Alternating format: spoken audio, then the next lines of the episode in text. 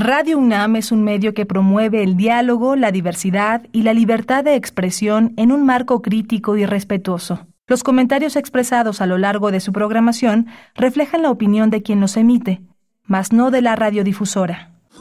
Radio UNAM presenta Primer Movimiento, El Mundo desde la Universidad.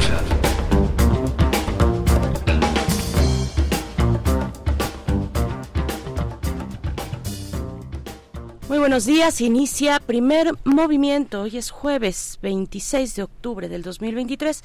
Ya son las 7 con 3 minutos de la mañana a la hora del centro. En la capital les saludamos en vivo haciendo radio pública y universitaria 96.1 de la frecuencia modulada y 860 de amplitud modulada. Se encuentra Rodrigo Aguilar en la producción ejecutiva, Violeta Berber en la asistencia de producción, el señor José de Jesús Silva en la operación técnica, en los controles de la cabina de FM en Radio Y Miguel Ángel Quemain en la conducción. Miguel Ángel, Buen día. Hola, querida Berenice, buenos días. Buenos días a todos los escuchas que están haciendo comunidad con nosotros. Eh, hoy eh, estamos aquí, un, todo un equipo, haciendo posible esta transmisión. lamentamos muchísimo lo que ha sucedido en el puerto de Acapulco y las playas aledañas que forman este, esta enorme, no es un golfo, pero es una bahía eh, que acogió de una manera muy fuerte y que, y que no duplicó, pero sí que multiplicó potenció los efectos de este huracán que ha dañado tanto a Acapulco, esa maqueta que eh,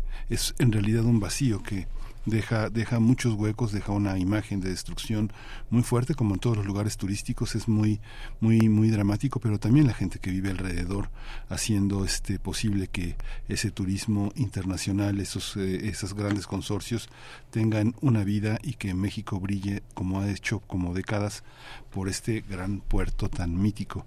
Pero tenemos también una petición de nuestra propia comunidad universitaria. Sí, por supuesto. Ya, bueno, desde el día de ayer, después de este impacto, un poderoso huracán que en menos de 12 horas se convirtió, pasó de ser una tormenta tropical a un huracán número 5 a un huracán de categoría 5 en la escala Saffir Simpson que tiene vientos en esa escala el número 5 eh, eh, resuelve vientos de hasta 200 a partir de 252 kilómetros por hora. Otis alcanzó eh, según el Servicio Meteorológico Nacional vientos de 270 kilómetros por hora rachas de hasta 330 kilómetros por hora. Se mantuvo así de las 0.25 horas hasta las 3 de la mañana del día de ayer miércoles la madrugada de ayer miércoles. Y bueno, ya hemos visto las imágenes, aún no se tiene un balance de la infraestructura, de los daños eh, a la infraestructura de las personas afectadas, pero bueno, las imágenes nos dejan ver la devastación, la destrucción de un huracán de esta categoría 5. Ante ello, la UNAM, la UNAM informa lo siguiente,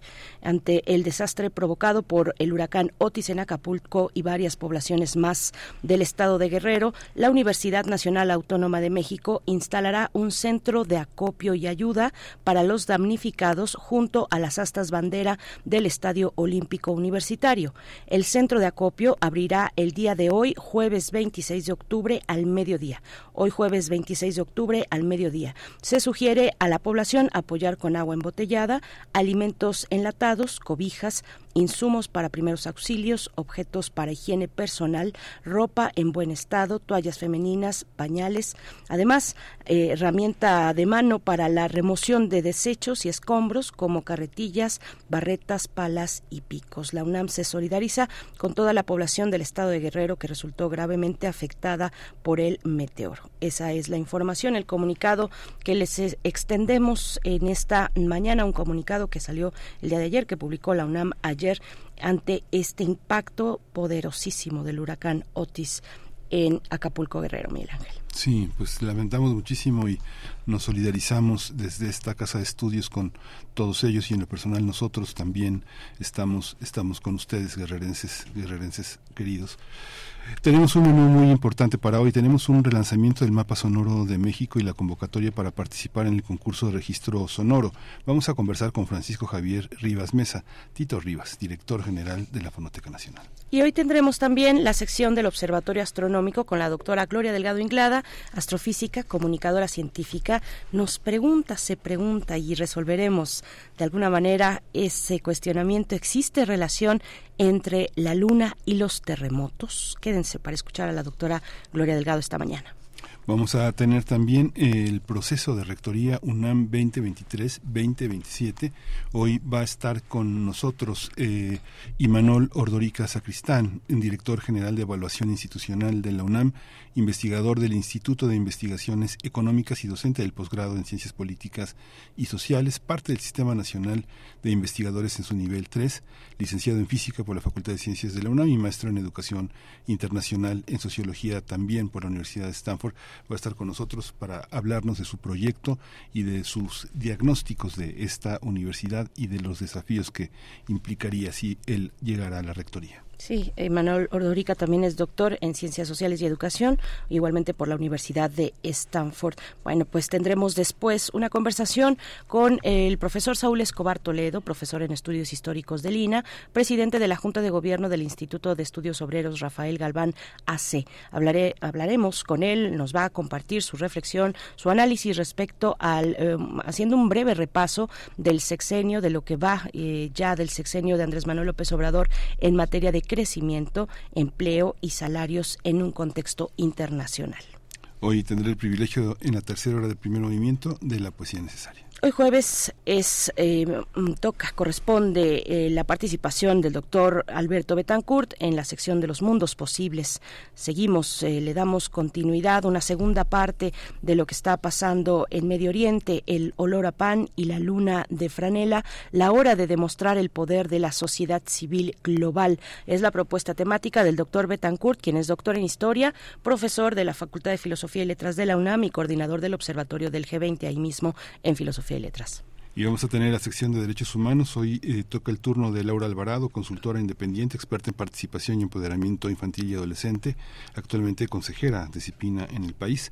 El tema que escogió para hoy es ambientes seguros y protectores en las escuelas. Bien, pues ahí los contenidos para esta mañana, diversos, importantes, esperemos para todos ustedes y nosotros vamos a ir con música. Antes invitarles a que participen en redes sociales, en nuestras eh, redes, en nuestras cuentas de X arroba P Movimiento, así nos encuentran, y en Facebook Primer Movimiento, a cargo de uh, A Tribe Called Quest, uh, Can I Kick It es la canción.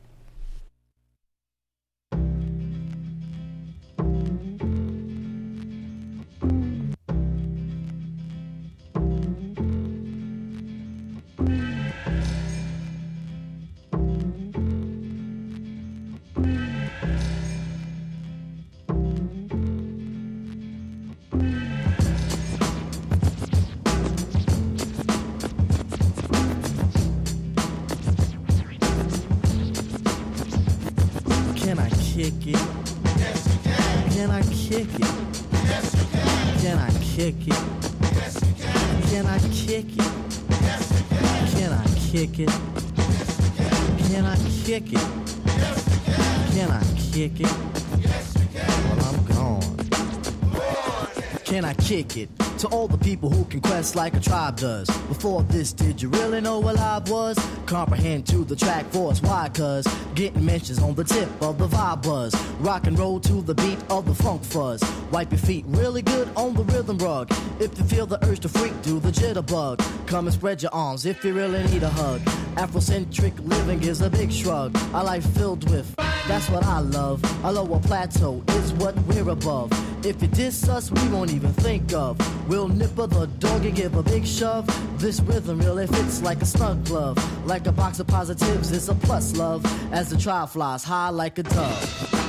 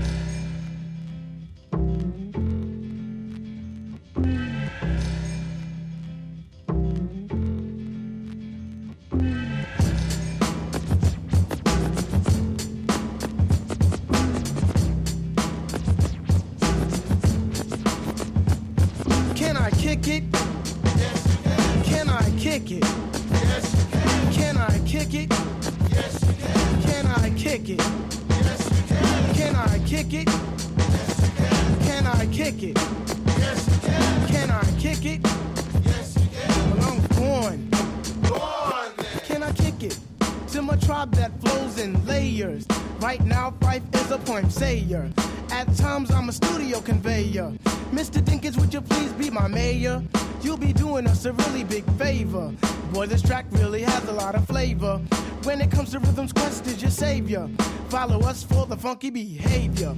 Make a note on the rhythm we gave you. Feel free, drop your pants, yeah, yeah, yeah. Do you like the garments that we wear? I instruct you to be the obeyer.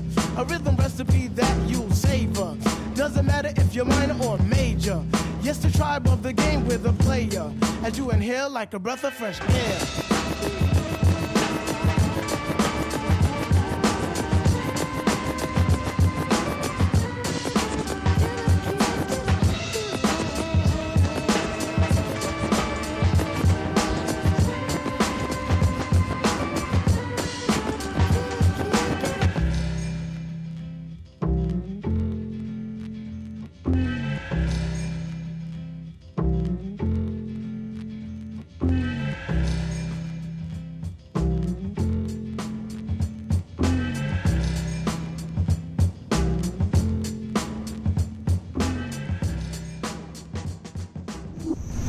Primer movimiento. Hacemos comunidad con tus postales sonoras. Envíalas a primermovimientounam.gmail.com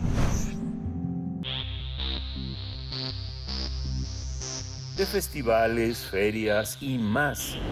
Recomendaciones culturales. El Mapa Sonoro de México es una plataforma colaborativa que tiene como propósito recopilar y difundir las grabaciones de sonidos emblemáticos en los entornos sonoros del país. Estos registros sonoros son realizados por las y los ciudadanos debido a que los pregones son anuncios de viva voz que sirven para difundir información en el espacio público. Es importante señalar que en cada región hay un pregón, cada pregón forma parte de la identidad sonora del entorno, y esto suelen decir sentencias breves y repetitivas que recurren a juegos vocales y frases producto del ingenio popular. Para conservar esta tradición, la Secretaría de Gobierno a través de la Fonoteca Nacional renovó el mapa sonoro de México, el cual destaca por su nuevo diseño, debido a que resalta los audios existentes y facilita la navegación en la página. Cabe señalar que a 12 años de su creación cuenta con un acervo de más de 1.200 audios compartidos por usuarios de la República Mexicana. Recientemente, la Fonoteca Nacional y el Laboratorio Digitalizar en Común del Centro de Cultura Digital emitieron una convocatoria para participar en el concurso de registro sonoro Pregones 2023, a través de la cual se invita al público en general a grabar audios de pregones que vengan de cualquier lugar de México y luego registrarlos en la página del mapa sonoro. Vamos a conversar sobre esta convocatoria que lanza la Fonoteca Nacional y que invita al público en general a registrar audios de pregones eh, con estas características provenientes de cualquier lugar de México. Vamos a conversar hoy y presentamos y saludamos a Francisco Javier Rivas Mesa, Tito Rivas, director general de la Fonoteca Nacional. Tito, eh, qué gusto encontrarnos en este espacio. Muy bienvenido, ¿cómo estás? Buenos días. Hola, muy buenos días, Berenice, Miguel Ángel, encantado de saludarles y de podernos comunicar a través de sus micrófonos con todo el, el entrañable auditorio de Radio UNAM. Encantado de saludar. Sí, muchas gracias, Tito. Hay una, como, ¿qué tenemos y qué se aspira a tener? Hay en el pregón una, una fecha de caducidad, algo que se va olvidando y va siendo sustituido por otras cosas. ¿Cómo estamos en materia, en esa materia en México? Bueno, eh, pensemos que el paisaje sonoro, que es justamente como le llamamos a todas esas sonoridades que nos rodean y que, y que articulan un entorno, eh, es un elemento uh, de, de vida y también de convivencia cotidiana que nos refrenda una comunidad y también nuestra relación justamente con el medio ambiente y con nuestro alrededor.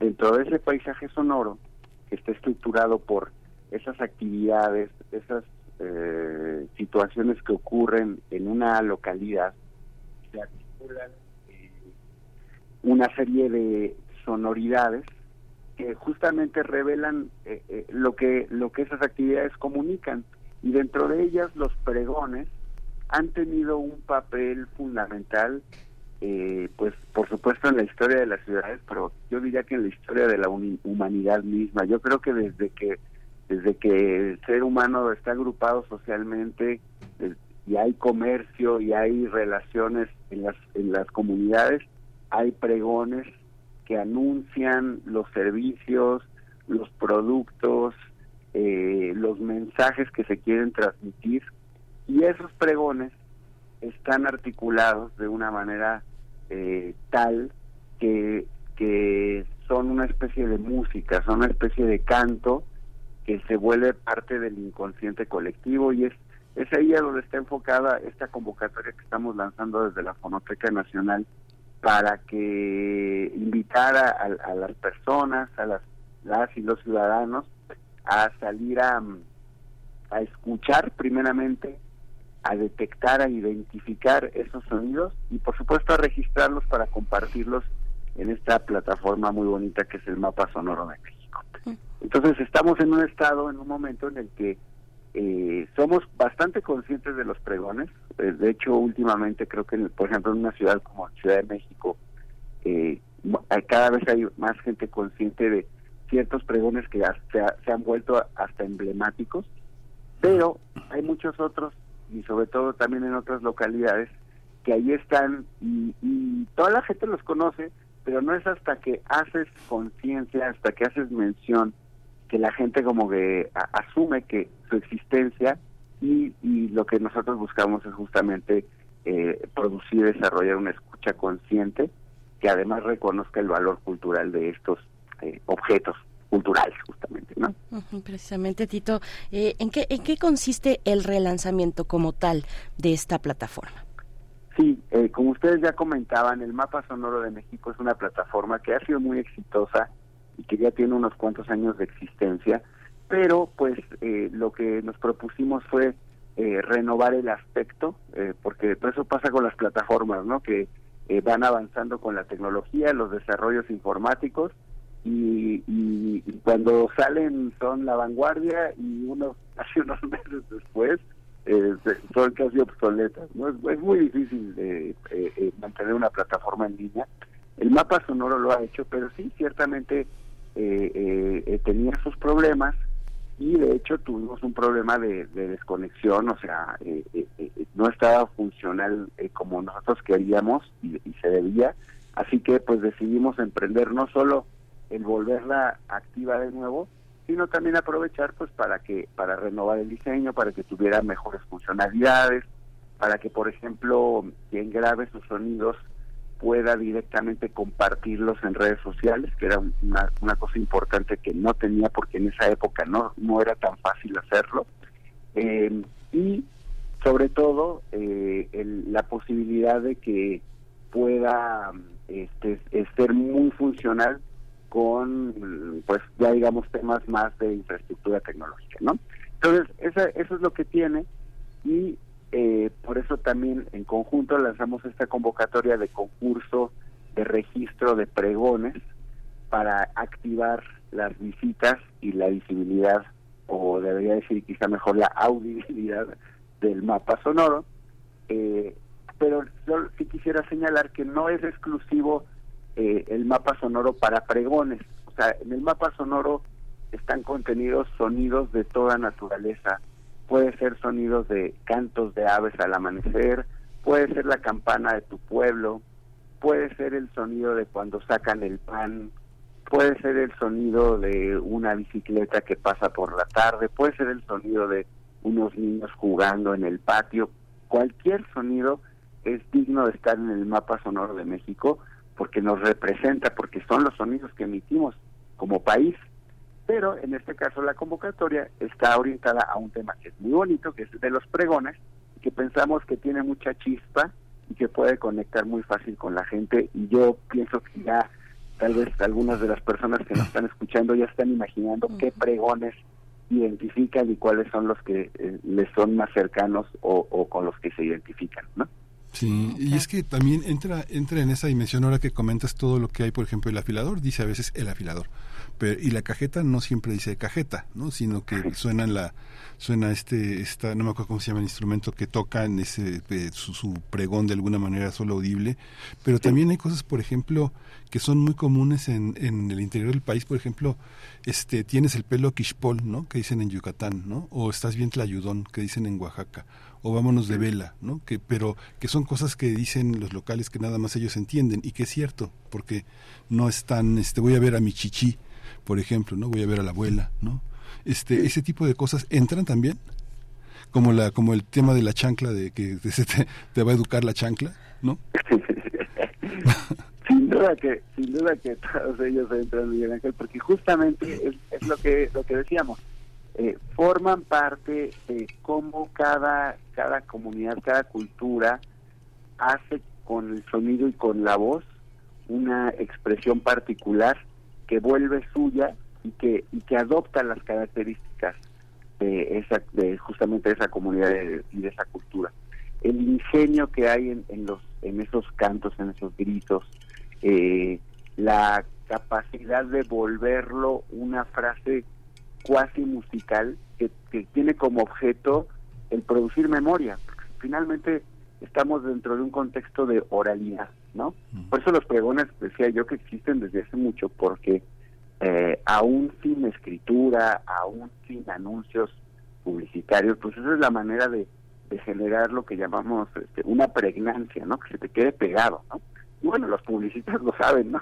Eh, eh, los jingles y, y todas, todo, todo lo que se articula sonoramente eh, para anunciar algo, pues tienen la, la, el objetivo de esta pregnancia, de que una vez que los escuches no los puedas olvidar. Algunos con mayor fortuna que otros, ¿no? Porque hay algunos que no se pueden sacar de la cabeza y eso y eso quisieran, ¿no? Entonces, tienen ese valor, es, es lo, lo, que nosotros, lo, como lo vemos desde la Fonoteca Nacional, que como ustedes saben es una institución de la Secretaría de Cultura, eh, pues es justamente eh, observar el valor cultural, eh, la, la, expresión que tienen estos sonidos y la manera tan peculiar y tan entrañable que se forman en cada lugar. De tal manera que cuando nosotros escu los escuchamos o los reescuchamos a través de una grabación, nos conectan inmediatamente con ese lugar y con esa época. Entonces, esta recopilación que, que, propone el mapa sonoro de México uh, persigue que en unos años, pensemos en 40 años, pudiéramos, eh, la, la, digamos, la gente del futuro, o 50 o 100, va, vamos a pensar lo que pueda durar este registro, este acero, pueda escuchar cómo sonaba México en estas eh, eh, primeras décadas del siglo XXI, ¿no? Por ejemplo, si me permite contarles un, una breve anécdota, eh, eh, seamos conscientes de que no hay sonidos grabados sino hasta que se inventó el fonógrafo, en 1877. Uh -huh. O sea, de 1877 para atrás, los miles de años de historia humana no están registrados en sonido y nosotros nos tenemos que imaginar o recurrir a otros medios como la literatura o también la música para, para conectarnos con estos sonidos.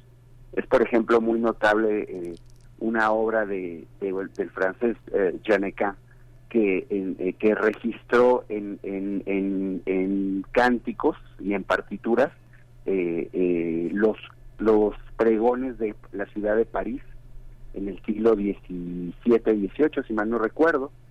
Y, y por ejemplo, esa eh, Le Cri de París que se llama, ¿no? Y entonces están puestos en música todos los todos los sonidos que tú podías escuchar en el París de esa época. U otra anécdota, por ejemplo, es la de eh, Madame Calderón de la Barca, que, es una mujer que escribió unos diarios de, de su visita a México en, a finales del siglo XIX, en 1870 y tantos, y ella registró con un agudo eh, oído un agustado oído eh, la manera en que sonaba la Ciudad de México en época. Y entonces, a través de los cantos de los pregones, ella describía el día.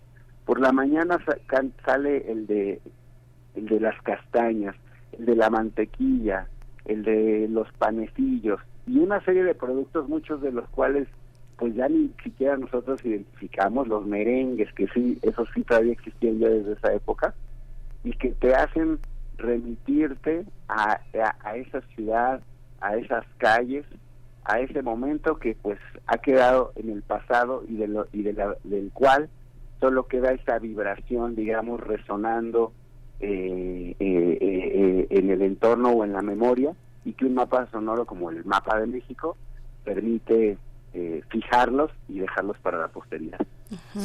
Tito, eh, eh, ¿qué, decir de los sonidos eh, en lenguas originarias y de sus escenarios sonoros, de los escenarios sonoros de las comunidades originarias que son pues tan particulares? Cada, escenario sonoro lo es y es interesante asomarse a algunos que son que pueden ser muy remotos, de, de difícil acceso para la mayoría de la población, no así los centros urbanos, por ejemplo, ¿no? Sí, mira que que es muy importante el tema del sonido de las lenguas originarias em, como sonido. Eh, lo, digo por esto, porque eh, eh, todos, todos somos conscientes del importantísimo valor cultural y filosófico y poético que hay en una lengua. buscamos que las lenguas originarias se hablen y que se escuchen eh, entonces, por ejemplo, el registro, que de hecho hay, hay registros en el mapa sonoro de México, pero además en la Fonoteca Nacional hay un acervo importante que documenta el habla de estas pues este 68 lenguas, si no digo mal el dato que tenemos en México, y más de 300 variantes, em, eh, que es muy importante documentar. Pero incluso les diría, este, Berenice Miguel Ángel, eh, auditorio, que más allá de solo documentar y registrar estos sonidos, que es muy importante, pues lo que más, lo más importante es promover que, que, se, que se hablen las lenguas, que sean respetadas, que no sean discriminadas. Creo yo que la sonoridad de las lenguas es un motivo y un mecanismo interesante para, para promover esto en la sociedad, en la medida en que los registros nos permitan escuchar, y, atender, aunque no entendamos la semántica, a la musicalidad, a la, a la, a la manera tan eh, diversa y peculiar que tiene cada lengua de articular un campo sonoro. Eh, es muy importante que eso lo escuchemos como sociedad y que y que nos acostumbremos a esta heterofonía, a este a estos sonidos otros que nos hablan eh, la diferencia, pero también del poder entender entendernos entre diferentes comunidades y en un país pues eh, diverso y plural como es México, ¿no? Y la y la sonoridad, bueno, la musicalidad, no los perdón, los acentos, ¿no? Que también son muy diversos. Se puede consultar todo este acervo ya en la fonoteca, hay manera de que el público pueda acceder a algunas de las cosas con las que se cuentan ya.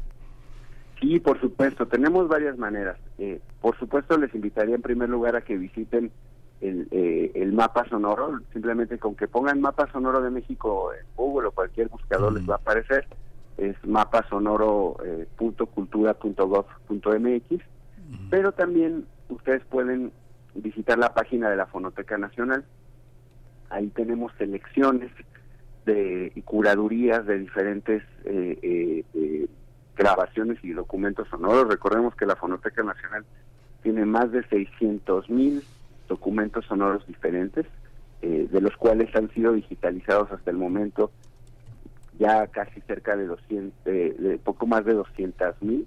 O sea, en estos 15 años, porque por cierto la, la Fonoteca está cumpliendo 15 años este en este 2023 de fundación. Y eh, también eh, estamos próximos a lanzar eso ya, si me permiten, eh, eh, y si nos dan oportunidad, se los contamos próximamente, otra, otra relanzar, porque ya existe otra plataforma que es la Musiteca, en donde tenemos una sección de, eh, de música indígena, por ejemplo, de culturas de los pueblos originarios, y donde también podemos escuchar la lengua y la poesía puesta en música. Así que por supuesto, también que pueden visitar la Fonoteca Nacional, eh, que está en Coyoacán, en Francisco Sosa, eh, ahí en su audioteca pueden sentarse cómodamente con unos audífonos y con asesoría de, nuestros colegas que ahí trabajan eh, para que puedan meterse a este universo sonoro. Y o en las audiotecas eh, remotas que, que, tenemos en diferentes partes del país por la red nacional de audiotecas que nos permite hacer llegar el acervo también a otros lugares que no son solo la Ciudad de México. Tito, sí, que no se pierda la oportunidad de entrar a este mapa sonoro eh, que, como nos has dicho, de inmediato nos lleva a ese lugar. Eh, escuchar las aves de, de, algún lugar, la fauna, el ambiente de algún lugar, que, puede estar remoto, bueno, en un segundo estamos en ese, en ese lugar. Veo, veo la página, veo el mapa entrando de inmediato eh, y pienso, bueno, ¿hasta dónde se extiende México? ¿No? Con, con nuestros, eh, nuestros amigos migrantes, por ejemplo, ¿no? En, en, en la frontera, con, con también con comunidades eh, que son binacionales entre Estados Unidos y, México, pero también al sur. Bueno, es, es, es interesante también pensarlo de esa manera, la sonoridad de los tránsitos. Pero te pregunto, Tito, ¿cómo, cómo eligen, bueno, cómo, cómo elegir cuáles son Mm, los criterios, por, por decirlo de alguna manera, criterios para elegir qué sonidos podrán poblar, integrar este mapa sonoro, eh, aquellos que, que respondan a la convocatoria, como, como cuestiones, por ejemplo, de calidad. ¿Qué cuestiones atender? Cuestiones de calidad del audio, de duración, de formato, todo lo, que es pertinente y no que también es a veces tan subjetivo de formar parte de una de una memoria colectiva sonora, ¿no? Eh, a ver, cuéntanos, Tito. Sí, claro. Sí, bueno, eh, la filosofía del mapa sonoro de México es que es un acervo colectivo. Entonces, a diferencia de otros acervos como el mismo de la fonoteca que tiene un proceso curatorial, digamos, pues con personas que tienen cierto expertise, ¿no? Eh, y conocimiento de los temas y por lo tanto van integrando las elecciones y decidiendo qué es lo que debe de, estar, que es una decisión muy difícil efectivamente como comentas. Eh, en el mapa sonoro de México, pues más bien la idea es que eh, son las, la propia ciudadanía, es la propia ciudadanía quien eh, puede determinar qué es lo valioso. Eh, por supuesto que hay, hay una administración, hay un cierto filtro para que reúna las características de lo que es el mapa sonoro, pero hay mucha apertura porque pensamos que cada persona escucha distinto y en cada localidad se escucha diferente y no quisiéramos imponer una manera de decir esto es lo que o cómo se debe de escuchar. Eh, eh, más bien lo que quisiéramos es que cada persona identifique aquellos sonidos que considera relevantes y al subirlos y compartirlos en la plataforma, no solo nos, nos comparta cómo, cómo, eh, eh, cómo funciona sonoramente esta localidad, sino sobre todo la escucha de quien los está detectando. O sea, eh, pensemos que la fonografía, el registro sonoro, es compartir una forma de escucha, es es compartir qué es lo que yo escucho con los demás. Esa es la gran maravilla de poder grabar sonidos y eso es lo que buscamos en el mapa sonoro. Por supuesto, dado que sacamos un concurso, este concurso de pregones, eh, eh, bueno, basta vale recordar que está abierto de aquí al 20 de diciembre y después vamos a emitir pues eh, una premiación en donde los tres eh, mejores eh, serán pues premiados y recibirán un premio. En primer lugar le vamos a dar una grabadora portátil, digo ahí para que mm. quien se interesa por la grabadora se, ponga ahí las pilas. Eh, en este caso el jurado determinará pues de toda esta colección de pregones que se reúnan grabados por la gente, pues sí, criterios como la originalidad, la, la calidad en términos de, de la claridad para transmitir eh, eh, eh, ese sonido. Habrá algunos que, que estén más elaborados y hayan hecho una edición, pero pues no es nada muy sofisticado porque la verdad es que esto está diseñado para que lo haga cualquier persona, incluso lo puedes grabar con tu teléfono celular. Por supuesto, habrá unos que destaquen por su valor, digamos, en términos de producto acústico, ¿no? Y eso pues también los jurados eh, ya lo determinarán. estamos invitando a personas eh, eh, que tienen ya una trayectoria en, términos de, la grabación de sonido de campo y eh, pero que eh, reitero eh, el objeto es de esta plataforma es compartir lo estamos también realizando como parte de un laboratorio que, que nos invitó el Centro de Cultura Digital que se llama Digitalizar en Común y que tiene la idea de cómo producir estrategias para, para hacer acervos colectivos, eh, en donde el tema de los derechos de autor no, no sea eh, una limitante, sino más que nada la posibilidad de, de, a través de la atribución de lo que grabamos, eh, poder también compartir y usar, ¿no? tiene todas estas variantes, digamos, de una filosofía como de la lógica de Creative Commons, ¿no? De, de, compartir los bienes culturales que, que es en donde podemos explorar esta posibilidad a través de la, del mapa sonoro de México. Pues qué fascinante y qué tarea tan grande eh, poder, poder participar en esto, como bien colocaba Berenice temas, que es la migración, cómo sonamos afuera, y no solo del otro lado de Estados Unidos, sino cómo la gente se esfuerza en países que tienen una, una este, una, una oralidad tan distinta, ¿no? Como los países nórdicos, los, o los países escandinavos, eh, Asia, eh, muchos territorios en los que nuestro español suena con su pregón, porque a veces la manera de recordar tu propia lengua cuando tienes tantos años viviendo fuera son los pregones, ¿no? Digamos, el propio psicoanálisis se alimenta de eso, ¿no? Piensa que, pensaba Freud, que no había que olvidar los refranes, las adivinanzas, los chistes, los pregones, porque es la manera en la que el propio inconsciente se encuentra a sí mismo y la identidad se construye. Así que la fonoteca, nuestra fonoteca nacional, forma parte de esa, de esa tarea enorme, ¿no? Sí, qué, qué bonita idea la que, la que expresas. Eh, podríamos pensar que de todas las sonoridades, pues sí son esa condensación, como diría Freud, ¿no? Y, sublimación, ¿no? De un inconsciente colectivo, ¿no? Y y entonces cuando escuchamos el acervo estamos escuchando eh, el interior, ¿no? La, la entraña de cómo una sociedad funciona y cómo y cómo se comunican dentro de sí, ¿no? Justamente son formas de comunicación y también pues esto de pensar en las fronteras también se me hace muy interesante porque sí ahora México pues está más allá de lo que es su frontera política, ¿no? Y, y con y con eso se lleva la cultura y habría que pensar, y, ya se me está ocurriendo como una, una idea de proyecto que sería muy lindo, por ejemplo, pensemos cómo serían estos paisajes sonoros, no sé, ciudades como Los Ángeles o Chicago, ¿no? Eh, en donde en donde se ha transportado otra comunidad aural, ¿no? Eh, comunidad sonora y cómo eso se habrá modificado. Ahí pues lanzamos la invitación para para compatriotas que vivan allá y quieran hacer esos registros eh, efectivamente, pues el mapa sonoro de México sí está suscrito porque es un mapa, pero pero vamos a pensar cómo podríamos hacer esas apéndices, esas extensiones, porque pues sí, eh, México está mucho más allá y hay otros mapas sonoros en el mundo.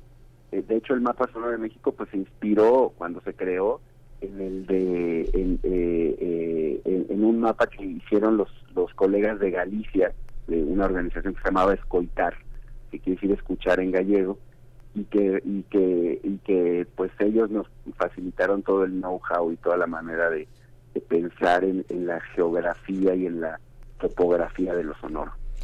Tito, pues qué, qué gusto conversar contigo, escucharte, eh, saber de esta convocatoria. Hay que despedir. Nosotros podríamos hablar aquí horas y horas de sonido, eh, igual que tú, que eres un, un amante, un entregado al, al, sonido, a la sonoridad.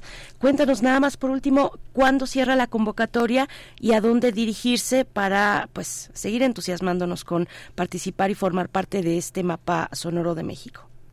Claro que sí, también el, placer para mí es muy compartido, efectivamente. De aquí al 20 de diciembre les invitamos a que salgan a la calle, les decía, si tienen grabadora con grabadora, si tienen micrófonos con micrófonos, pero si no con su teléfono, graben al del gas, graben al de los tamales, graben al de al, al de eh, no sé cualquier producto que, que salga por la calle y lo suben a mapasonoro.gov.mx. Es muy fácil, solo te registras como usuario con un correo electrónico e inmediatamente tú subes el sonido y el mapa tiene la posibilidad de geolocalizar, es decir, de que tú puedas decir la ubicación exacta y la hora del día en que lo grabaste, una breve descripción del sonido y ahí queda ya para compartir. Y inmediatamente eh, ya participa, hay que ponerle un hashtag, un, tag eh, de pregones para que quede identificado en una lista. Ahí vienen todas las instrucciones si ustedes se meten al mapa, muy fáciles, y con eso quedan participando y a principios de, eh, del año que entra 2024 en enero estaremos dando los resultados y haciendo un, pequeño evento de premiación para para eh, eh, paladearnos todos estos sonidos mm, que se hayan compartido. Maravilloso, Tito. Pues muchas gracias. Gracias, Tito Rivas, director general de la Fonoteca Nacional, nuestra querida fonoteca que apenas tiene, apenas cumple 15 años, está de quinceañera este 2023. Pareciera que tiene tanto tiempo ya con nosotros acompañándonos. Se ha logrado colocar, yo creo que nuestra atención y ojalá que siga creciendo mucho entre el interés de las y los mexicanos. Tito, muchas gracias. Hasta pronto. Encantado. Muchísimas gracias por el espacio y un, saludo a los radioescuchas. Muchas gracias. Vamos a ir con música, vamos este, a decir de eh, Getting, eh, perdón, de The Gable Planet, Getting.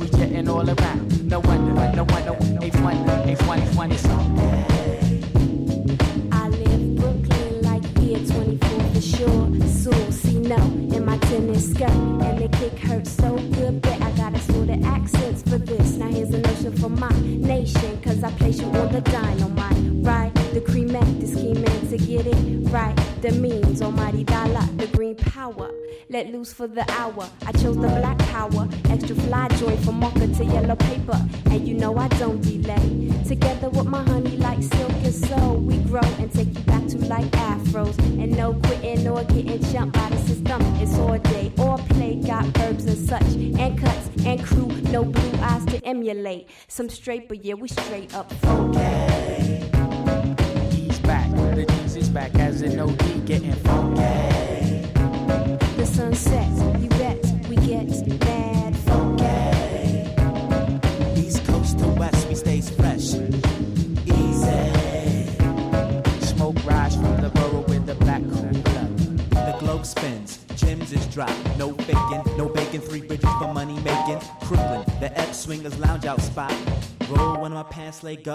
My sounds, grab the micro. You know how we do in the joint. Do a borough check to see exactly who in the joint. Hot spots, city streets, lot spots, and jeeps. As a flower, I'm Nile. Rivers of style. Fresh Yeah, stories complete. Fresh Rolling on the New York streets with them no pork beats. At the parliaments, sevens up, see no stilo, no equal, but the sun, and that's funky. He's back, the Jesus back as an OD.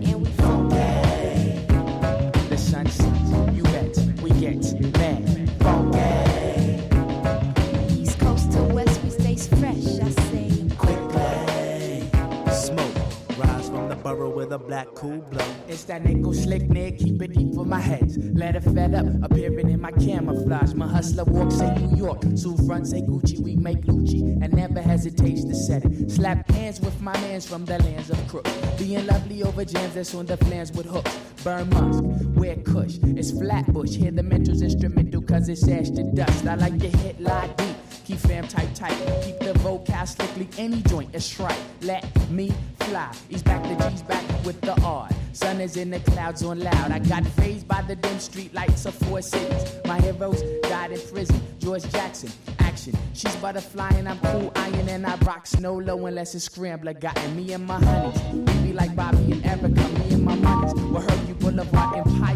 One love, gun love, come free the land with us. Pigs they cannot shoot this I pop, I'd rather die in baggy gas and Sims. And I put that on the BK, L Y N, and that's funky. He's back, the Jesus back as an OD, getting funky. The sunset, you bet we get Primer movimiento Hacemos comunidad con tus postales sonoras. Envíalas a primermovimientounam.gmail.com Del brazo de Orión al universo. Observatorio Astronómico. ¿Existe relación entre la Luna y los terremotos. ¿Ustedes qué opinan? Cuéntenos en redes sociales. Es el tema que nos propone esta mañana la doctora Gloria Delgado Inglada, astrofísica, comunicadora científica, a quien saludamos con mucho gusto. Gracias, doctora Gloria Delgado. Eh, esperamos encontrarte muy bien. ¿Cómo estás? Buen, buenos días. Buena tarde para ti. Muy buenos días, Berenice y Miguel Ángel, y a todos los que nos escuchan. Pues yo estoy muy bien, entre lluvias, pero bien. Sí, pues así. Qué, bueno, ¿Qué, qué, decir de las lluvias por acá, que también ha, pegado muy fuerte, querida Gloria? Pues cuéntanos, ¿existe una relación entre la luna y los terremotos? Bueno, pues no les voy a contestar hasta el final, porque si no ya no me van a escuchar, pero efectivamente vamos a hablar de esta idea que ronda en las cabezas de muchas personas y es si hay o no una relación entre los terremotos y la luna y en particular se suele pensar que ocurren más terremotos o temblores cuando hay luna llena. Entonces, primero lo que podríamos preguntarnos es por qué podría existir esta relación. Entonces, vamos a ver un poquito. La luna está a 384.400 kilómetros de la Tierra como la órbita en realidad no es una circunferencia, sino que es una elipse, pues hay veces que está más cerca y hay veces que está más lejos. Precisamente el eclipse anular del Sol que ocurrió hace un par de semanas, pues puede ocurrir porque la Luna a veces está un poco más lejos, no consigue tapar por completo el disco solar cuando se pone en medio entre el Sol y nosotros, y entonces se forma ese anillo de luz o de fuego. Entonces, sabemos que hay momentos que está más cerca y momentos que está más lejos. Cuando está más cerca está más o menos a 363.300 kilómetros, cuando está más lejos a unos 400.000 kilómetros. Mm, se nos fue, se nos fue. Ahí estás, doctora. ¿Nos escuchas? A ver, se cortó por... Ahí estás de nuevo. Se cortó por un ah, momentito, pero eh, te seguimos escuchando. Sí, decía que esa distancia, 400.000 kilómetros, nos puede parecer muy lejos, pero bueno, de hecho podríamos poner unas 30 veces a nuestro planeta Tierra en esa distancia que hay entre la Tierra y la Luna. Pero en realidad no es tanto si pensamos, como siempre, en las escalas del universo. Por ejemplo, el planeta Venus, que es lo siguiente más cercano que tenemos después de la Luna, está 100 veces más lejos que la Luna. Y ya si pensamos en otros planetas o en otras estrellas, pues es muchísimo más lejos aún en definitiva, pues, pues sí que podemos decir que la Luna está cerquita de la Tierra comparada con otros objetos. ¿Y por qué digo esto? Porque cercanía se traduce en algunos efectos. La Luna y la Tierra son cuerpos que tienen una masa, que tienen un volumen, así que cada uno de ellos ejerce una atracción sobre el otro. Esa atracción es mayor cuanto mayor es la masa del objeto que la produce y también es mayor cuanto más cerca estén los objetos. Entonces, la gravedad de la Tierra hace, por ejemplo, que la Luna pueda permanecer ahí dando vueltas alrededor de ella desde que se desprendió hace mucho por una colisión. Bueno, al menos esta es la idea que tenemos de cómo se formó la Luna. Pero la Luna, aunque ejerce una menor atracción sobre la Tierra, pues también tiene algunos efectos. Algunos son muy conocidos, como el de las mareas.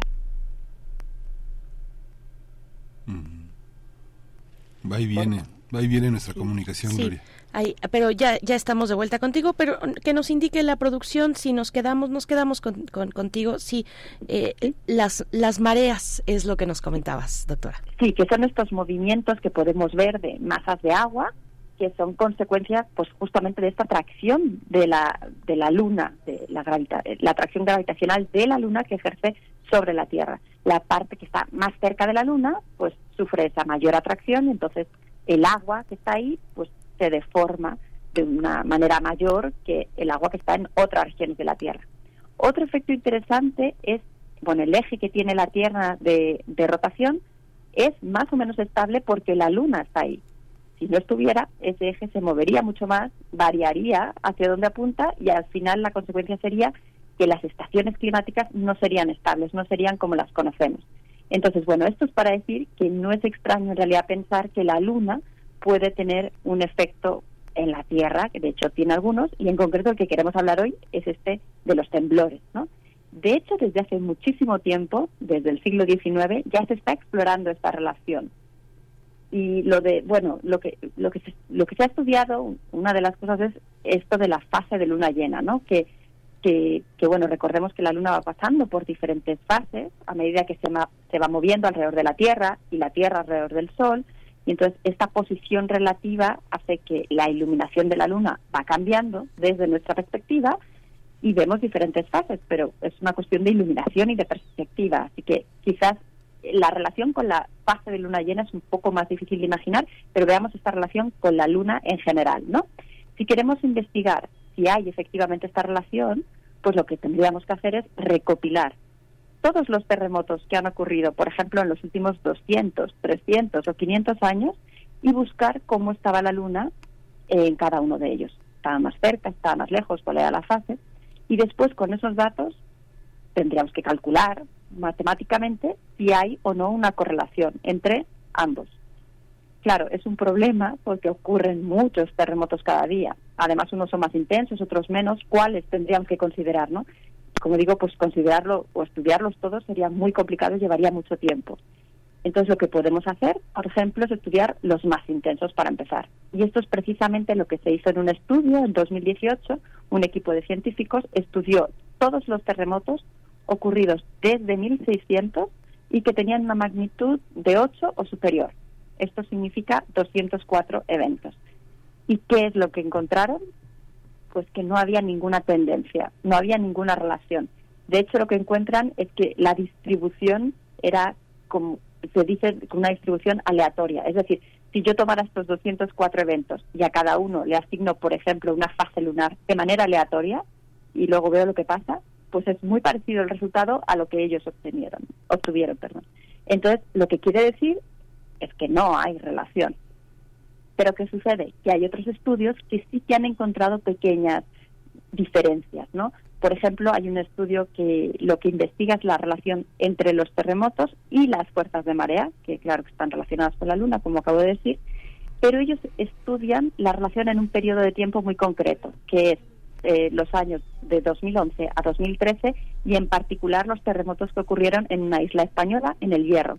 Y en ese periodo eh, hubo una intensa actividad volcánica. Esto es algo muy particular. Entonces, sin que ellos encuentran cierta relación, pero hay que tener en mente que ese periodo pues es muy concreto, específico, eh, esta actividad alta volcánica, entonces quizás no es, es significativo, ¿no? De hecho, no se ha estudiado solamente la relación entre la luna y los temblores, sino también, por ejemplo, eso de que haya fechas preferidas. Y de hecho, en México, pues se sabe un poco, ¿no? Pero la realidad es que el análisis de los datos no revela nada, no encuentra esa relación. Entonces, ¿qué es lo que podemos concluir?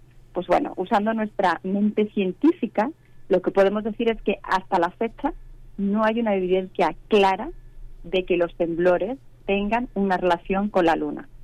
¿Significa esto que no existe eh, la relación? Bueno, significa que con los datos disponibles no la hay, pero obviamente se seguirán recopilando datos y se seguirán analizando. Entonces, veremos si en el futuro pues se sigue encontrando lo mismo o no, pero les recuerdo que los datos del estudio que comentaba al principio son desde 1600. Así que la intuición pues nos dice que sería muy raro que algo vaya a cambiar en el futuro porque se estudien nuevos terremotos.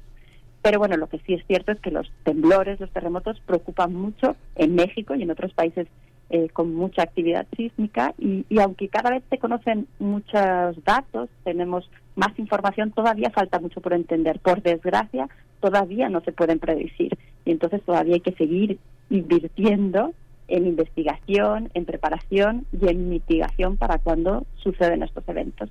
Y aquí, mientras tanto, pues como siempre, seguiremos muy atentos a lo que se vaya aprendiendo, a lo que se vaya publicando sobre estos fenómenos naturales. Y te agradecemos, te agradecemos que así sea, doctora, querida doctora Gloria Delgado Inglada. Estaremos, pues viene ya una de las lunas más inspiradoras, que es la de octubre.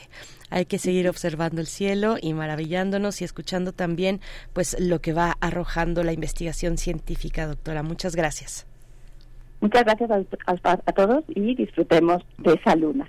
Disfrutemos de la luna de, de octubre. El sábado 28 estará llena, hermosa y bella. Ojalá se pueda ver desde todos los lugares donde nos escuchan. Gracias, doctora. Hasta pronto, hasta dentro de 15 días. Hasta pronto, un abrazo. Hasta pronto, Gloria. 7 con 56 minutos. Bueno, pues estamos también en esta mañana, mm, pues atentos, atentas a lo que está comunicando el gobierno federal con respecto al huracán Otis en Acapulco. Eh, para el caso, un caso, el tema, el tema práctico, cuando se reconectan las comunicaciones, eh, en el caso de, de, teléfonos de México, informa Telemex que ya que, que, está el restablecimiento completo de su red de telecomunicaciones en Guerrero. Estaremos atentos a esta a esta comunicación. Mientras tanto, vamos a despedir esta hora. Ya son las siete con 57 minutos y nos vamos a ir con música. Estamos también leyendo sus comentarios. Vamos con música para el cierre de esta hora a cargo de ESG Dance, la canción para el cierre de esta hora. Volvemos después del corte.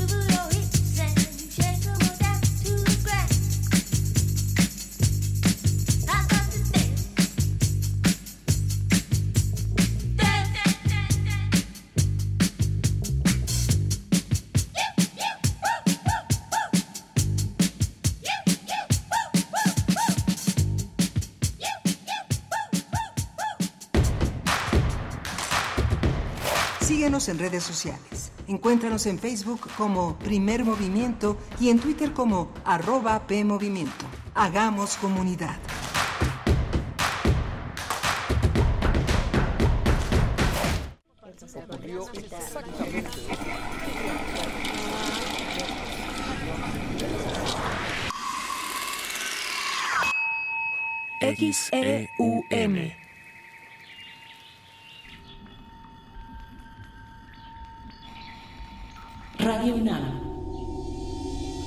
Experiencia sonora.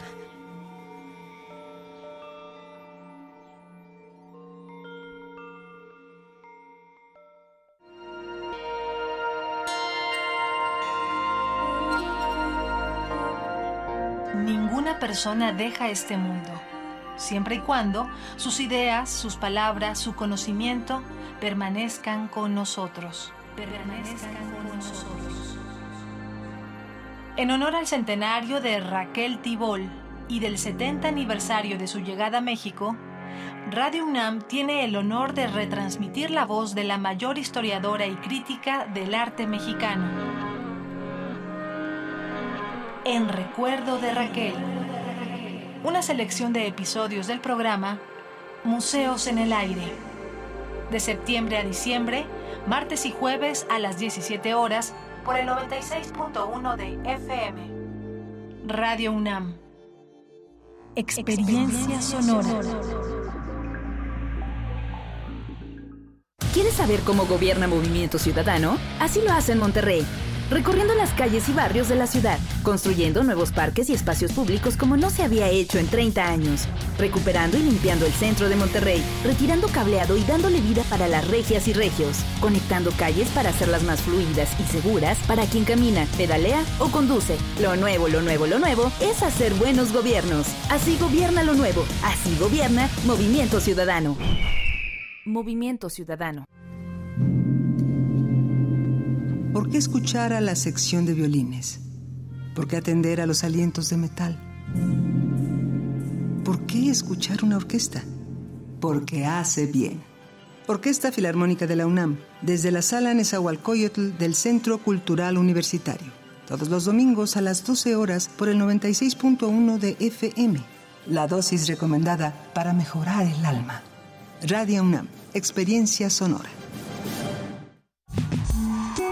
Vamos a tomar las ondas con la misma energía con que tomamos las calles.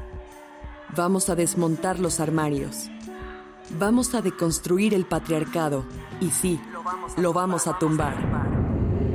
Violeta y oro. Todas las voces. Todos los domingos a las 11 de la mañana por el 96.1 de FM y radio.unam.mx. Radio UNAM. Experiencia sonora. Encuentra la música de primer movimiento día a día en el Spotify de Radio UNAM y agréganos a tus favoritos.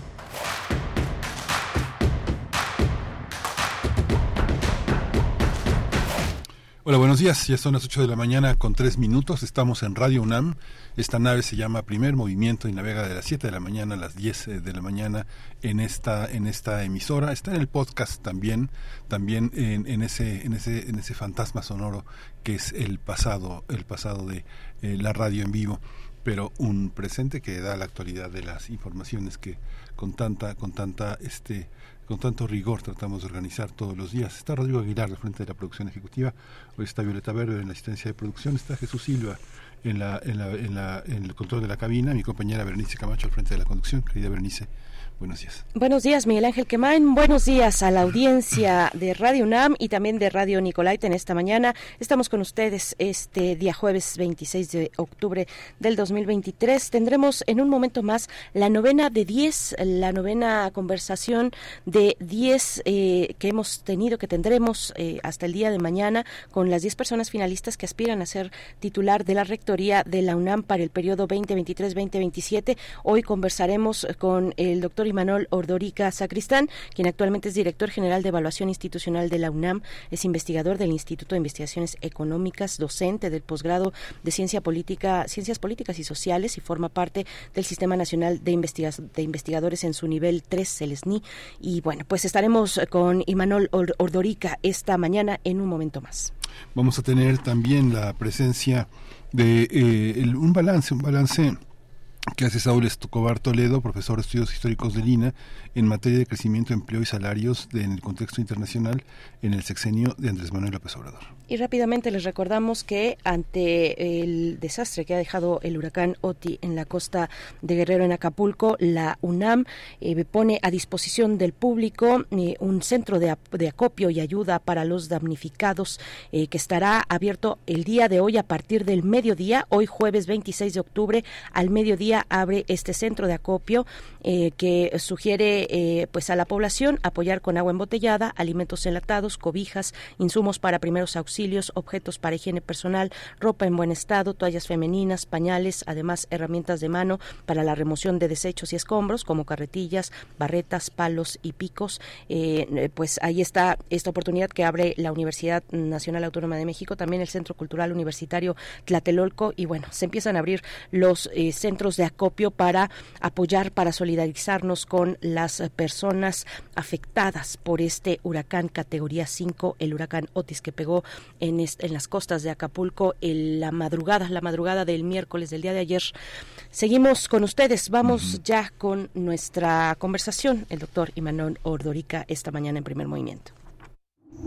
Primer movimiento.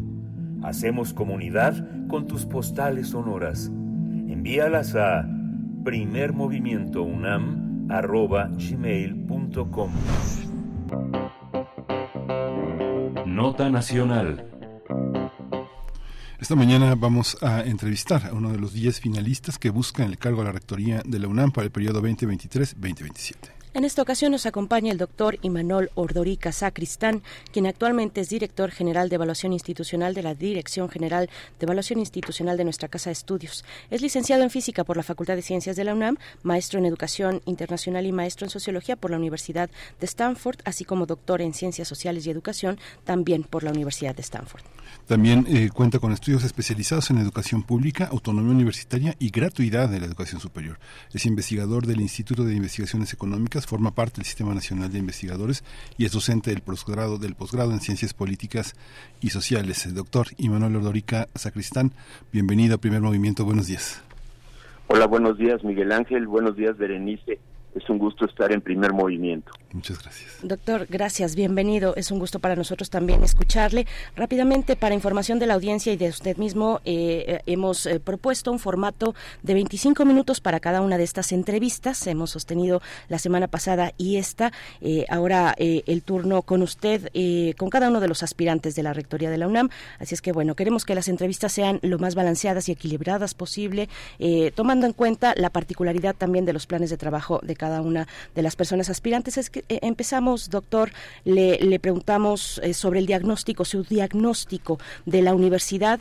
Usted hace una revisión que descansa en siete grandes temas para eh, describir el diagnóstico de nuestra casa de estudios. Sí, Berenice, en efecto, en el proyecto de trabajo que entregué a la Junta, planteo siete temas cruciales del diagnóstico de la universidad actual eh, los voy a resumir rápidamente aquí, eh, pero en primero quisiera mencionar que tenemos una universidad que es una gran institución, es una eh, universidad muy potente en su capacidad de formación de estudiantes, en su trabajo de investigación, en el trabajo de difusión cultural. Son décadas de trabajo universitario que han hecho una institución muy sólida y con una eh, gran potencialidad para atacar temas de distintas disciplinas, áreas de conocimiento, muy distintos espacios. Ahora, la universidad, sin embargo, vive eh, desde hace décadas también con una serie de problemas que no han sido atendidos, que no han sido muchos de ellos ni siquiera reconocidos y que están frenando la capacidad de avance de la institución. Entonces, eh, no se puede, eh, a pesar de que eh, es importante siempre reconocer la grandeza de la universidad. No se puede tomar una actitud autocomplaciente de estar todo el tiempo eh, centrándonos eh, nada más en los puntos de enormes capacidades y de grandes logros. para poder seguirnos desarrollando hacia el futuro, es importante ubicar, por ejemplo, que en nuestra Universidad Nacional, desde hace ya varias décadas, ha habido un desplazamiento muy fuerte que coloca al estudiantado y la tarea de docencia en un segundo plano frente al trabajo de investigación.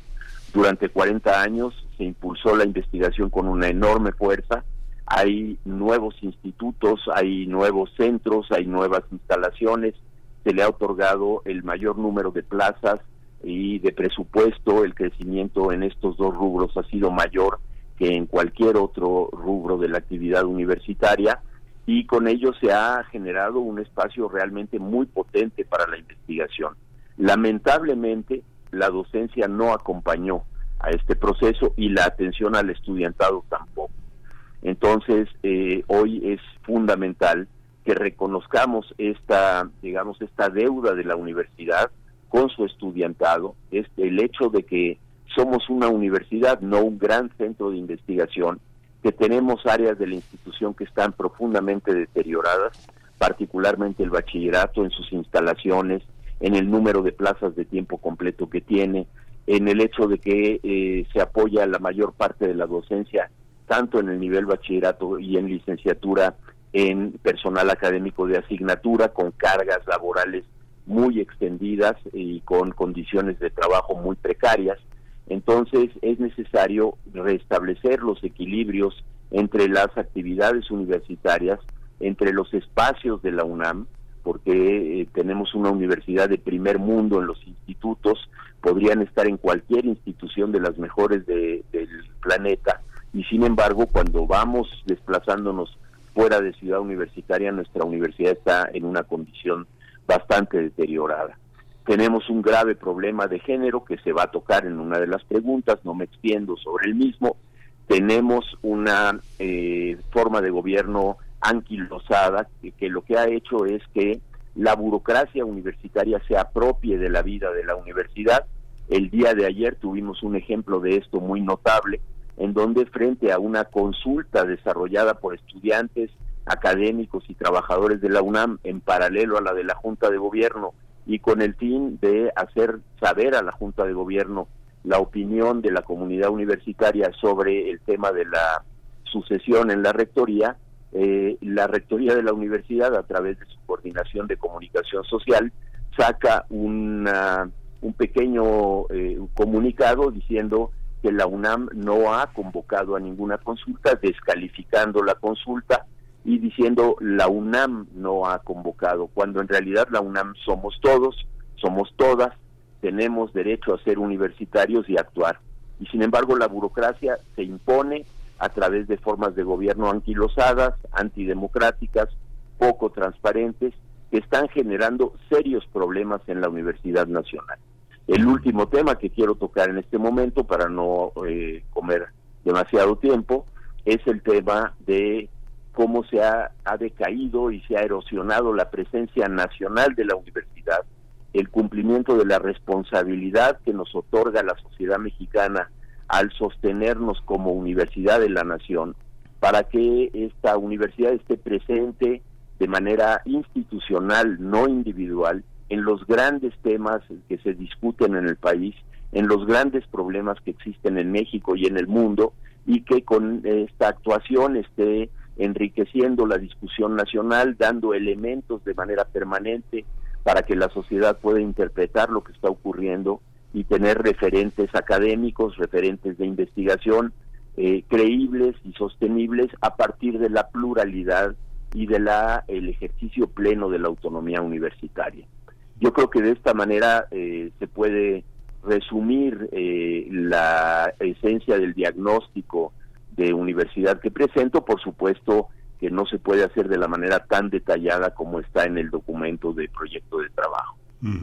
Es una universidad la que presenta, Imanol, una, una universidad que está inmersa en el, en, el mundo y en el país. El diagnóstico incluye la, eh, la, lo que la palabra que usted usa al, al, principio es polarización, esta idea en la que la universidad se ha deteriorado también en la imagen nacional política tiene que ver con eh, la participación heterogénea de la, de la política en la universidad. ¿Cómo entender el cambio, eh, la nueva rectoría en el marco de todos los cambios que se avecinan, la sucesión presidencial, eh, legislativa, una elección muy grande que va de la mano con la nueva rectoría? Bueno, yo creo que es precisamente en ese contexto que la Universidad Nacional tiene que fortalecerse, fortalecer su autonomía, a partir de dos grandes eh, eh, ámbitos de acción. El primero y el más importante es eh, estableciendo, intensificando la interacción de la universidad con la sociedad mexicana. Efectivamente, Miguel Ángel, en la sociedad actual en nuestro país hay un debate político muy extendido, pero muy polarizado, que se basa muchas veces en la descalificación del adversario, en la utilización de información no comprobable y es en ese ámbito en el cual la universidad con su postura crítica, con su postura basada en conocimientos, con los distintos puntos de vista que pueden existir dentro de la propia universidad, es eh, fundamental que se involucre en las discusiones de temas como eh, la Ley General de Ciencia y Tecnología, como la elaboración de los libros de texto, como los problemas de violencia y violaciones de derechos humanos, eh, como el tema actual que sobre el poder judicial. La universidad tiene que darle a la sociedad elementos fundados en el trabajo, por ejemplo, de un instituto como investigaciones jurídicas sobre diagnósticos del poder judicial en México. No, no me refiero a posicionamientos políticos, me refiero a elementos que permitan al, al país entero tener una mejor apreciación de los problemas, dificultades y puntos positivos que pueda tener una política pública, una eh, acción de gobierno eh, o los problemas que no son atendidos y tendrían que atenderse, siempre manteniendo una distancia crítica, ¿no? Por el otro lado, la universidad tiene que fortalecerse al interior, generando procesos eh, que eleven la cohesión interna a través de mecanismos participativos, democráticos, transparentes. Encontramos una comunidad con un enorme malestar encontramos una comunidad que ha dejado de participar en la vida interna de la institución, una comunidad copada por eh, las direcciones de las entidades académicas, por la administración central de la UNAM, que se asumen a sí mismas como la universidad y como si nos dieran un espacio de prestado dentro de la UNAM. Y eh, esto debilita a la universidad en el ejercicio de su autonomía y de la riqueza intelectual que tiene que privar dentro de la institución para generar ideas, puntos de vista, para reflexionar sobre el futuro de las disciplinas, sobre el futuro de la institución, sobre su papel frente a distintos problemas, sobre distintos temas de la sociedad. Se acaba de vivir el fenómeno del huracán Otis. Eh, no cabe duda que esta es una un fenómeno que está relacionado con los cambios ambientales que se han vivido en el mundo y eh, está muy bien que hagamos recopilación de, materiales de apoyo a la sociedad en Acapulco y en el resto del estado de Guerrero, pero también es necesario que se pueda desde la universidad hacer un análisis de qué es lo que está ocurriendo, por qué estos fenómenos naturales están teniendo un impacto cada vez más severo sobre eh, las diferentes áreas del planeta. Gracias, doctor Ordorica. La cuestión de la igualdad de género, ya la mencionaba, eh, le pido profundizar sobre la violencia contra las mujeres y otras identidades dentro de, nuestra universidad. Las universitarias, no ahora solamente y, ahora sí especialmente, pero desde hace mucho tiempo, son parte central de ese movimiento plural que lucha por erradicar la violencia en razón de género. ¿Cuál es su visión y su propuesta, doctor Ordorica? Bueno, yo creo que eh, a partir de 2019, con una gran fuerza, han sido las estudiantes universitarias y las mujeres universitarias en general las que han puesto de manera obligada el tema de la desigualdad de género y la violencia contra las mujeres y otras identidades eh, eh, sexogenéricas en la universidad. Eh, las respuestas han sido muy limitadas, no hemos avanzado en las trayectorias, en hacer más igualitarias las trayectorias de las mujeres académicas, a medida que nos movemos a los nombramientos más altos eh, académicos en la UNAM, hay una disparidad enorme, el porcentaje de mujeres es mucho menor que el de hombres y además esta es una condición que se mantiene desde hace décadas y que no se ha modificado favorablemente. Eh, los exámenes de selección de la UNAM en bachillerato y licenciatura tienen profundos sesgos de género que no se han querido reconocer y a pesar de eso las mujeres estudiantes demuestran día a día su mayor capacidad y su mejor desempeño en todas las licenciaturas y en el bachillerato universitario.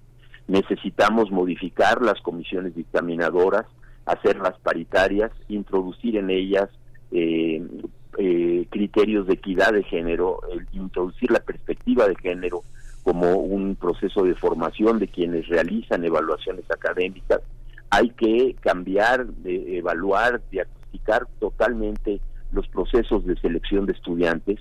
En las aulas se repiten de manera permanente las formas de segregación, de discriminación, incluso de violencia por parte de profesores que permanecen todavía en los espacios universitarios a pesar de haber sido denunciados por haber ejercido violencia de género. Eh, entonces, en, en el terreno de la violencia, las medidas que se tomaron, algunas han sido contraproducentes, por ejemplo, la de colocar la defensa y la atención a las víctimas de la violencia de género dentro de la Defensoría de Derechos Universitarios. Es necesario contar con unidades de atención a la violencia de género que sean completamente independientes de la Rectoría y de las direcciones de las entidades. Hemos visto casos de encubrimiento de académicos del más alto nivel, este, en los institutos hasta eh, académicos en el bachillerato, encubrimiento de trabajadores, mecanismos en los cuales las sanciones no van más allá de un llamado de atención, de un taller de sensibilización o de un cambio de adscripción laboral. Eh, es necesario que haya una actitud mucho más decidida para erradicar la violencia. Y en, en ese aspecto, para prevenirla, es necesario adoptar dos medidas normativas en la legislación universitaria. La primera de ellas es incorporar la ley 3 de 3 que aprobó el Congreso de la Unión, que establece que no puede ser contratado o recontratado en la UNAM ninguna persona como personal académico o como trabajador que haya que tenga antecedentes de violencia de género y esto tiene que ser un principio rector de las contrataciones universitarias. Y en segundo lugar es necesario establecer una norma que existe en casi todas las universidades del mundo que establece que eh, están prohibidas las relaciones románticos y o sexuales entre profesores y estudiantes. Ahí se ejerce una forma de poder a través de la seducción o de la presión o, de, o incluso de la violencia. Esta tiene que ser una causal de rescisión inmediata, de expulsión de la universidad.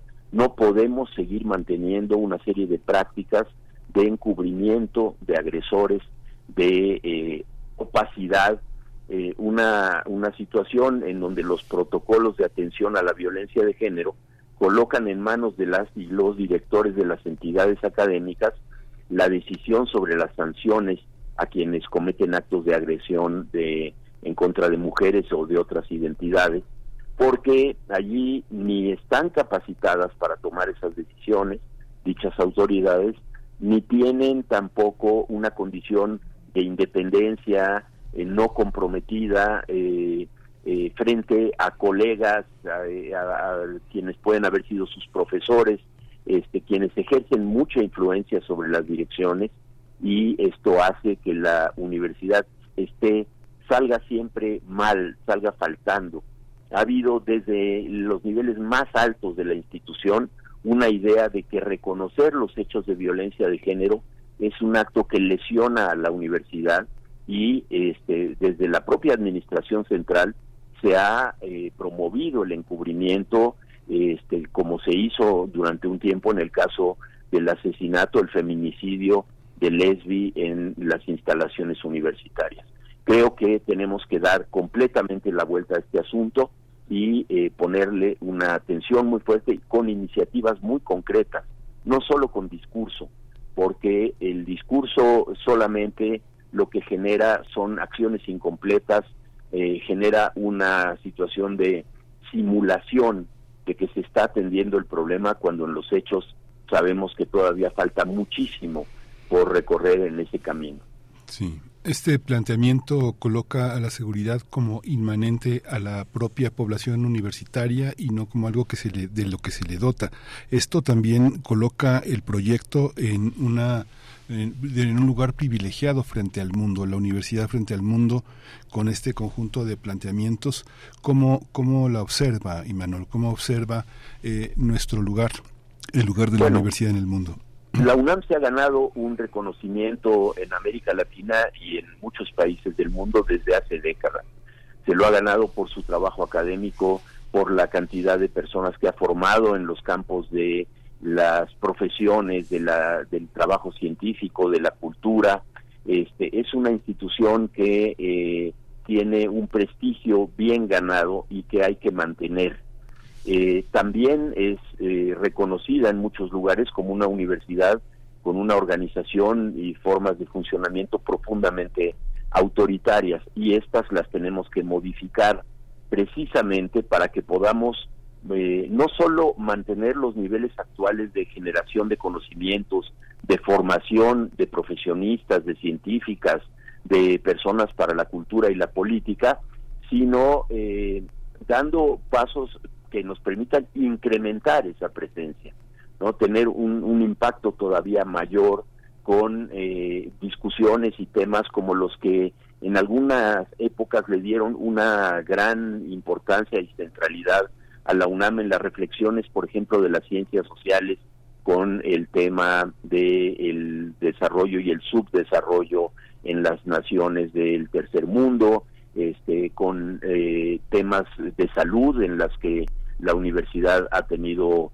una siempre ha sido un referente en muchos países de América Latina y el mundo. Entonces, esto se tiene que hacer recreando una vida universitaria que hoy está de alguna manera desdibujada, que está de alguna manera este, erosionada, eh, levantando la capacidad de, eh, de las comunidades de discutir estos temas de, un, de una manera intelectual, de una manera académica, de enriquecer de nuevo eh, el campo del conocimiento, las disciplinas, los campos del saber.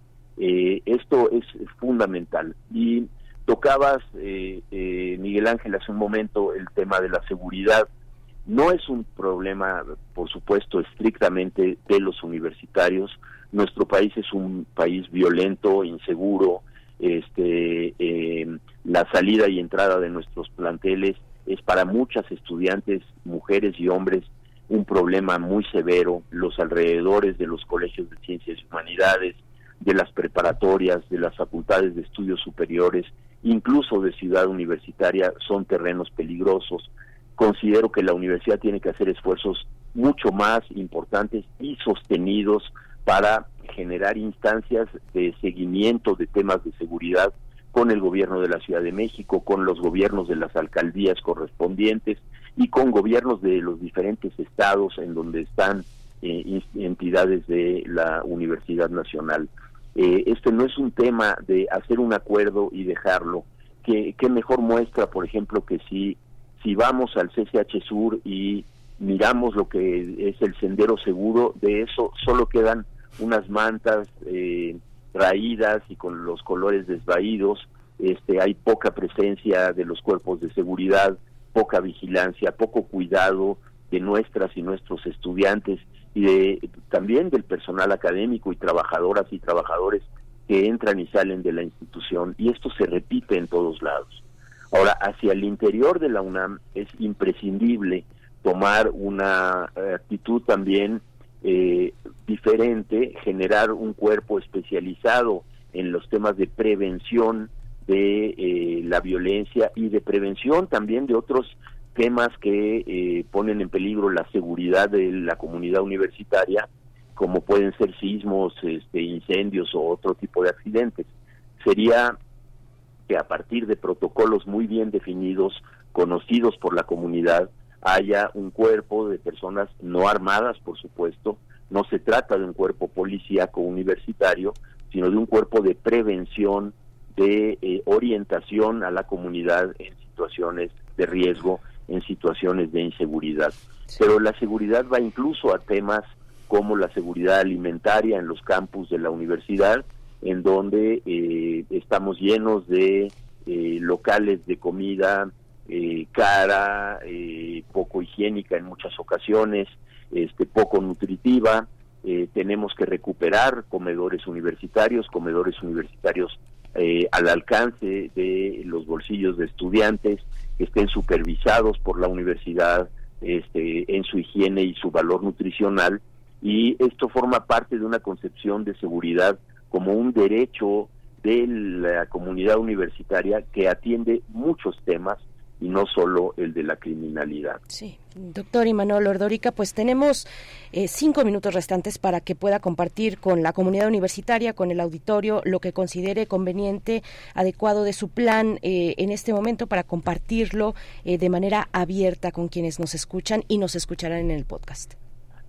bueno, muchas gracias por esta oportunidad y quiero cerrar diciendo que eh, yo veo para el futuro una universidad eh, más fuerte, una universidad con más capacidad para atender todas las áreas de conocimiento, todas las disciplinas y hacerlo con una inclinación muy fuerte para interactuar con la sociedad en su conjunto, para la sociedad mexicana y también en otros ámbitos para poder atender sus problemas utilizar la autonomía no como una protección a la manera en la que administramos la UNAM, bien o mal, eh, sino como un mecanismo que nos dé la independencia y la libertad para opinar sobre lo que ocurre en nuestro entorno con, con posturas críticas, con posturas plurales, sin una uniformidad universitaria, porque esta no existe. Veo una universidad que tiene que recuperarse a sí misma. De alguna manera, las comunidades estudiantiles, de personal académico, del sector de trabajadoras y trabajadores, tenemos que tener la posibilidad de recuperar nuestra vida universitaria. La universidad no es exclusiva de las autoridades. Eh, en muchos momentos, como decía al principio de la, de la entrevista, eh, como ayer, en donde la UNAM, dice así, la UNAM eh, no está haciendo una consulta, lo sabemos, pero también son UNAM y somos UNAM, estudiantes, personal académico, ustedes que conducen el programa, y podemos hacer cosas que somos la universidad.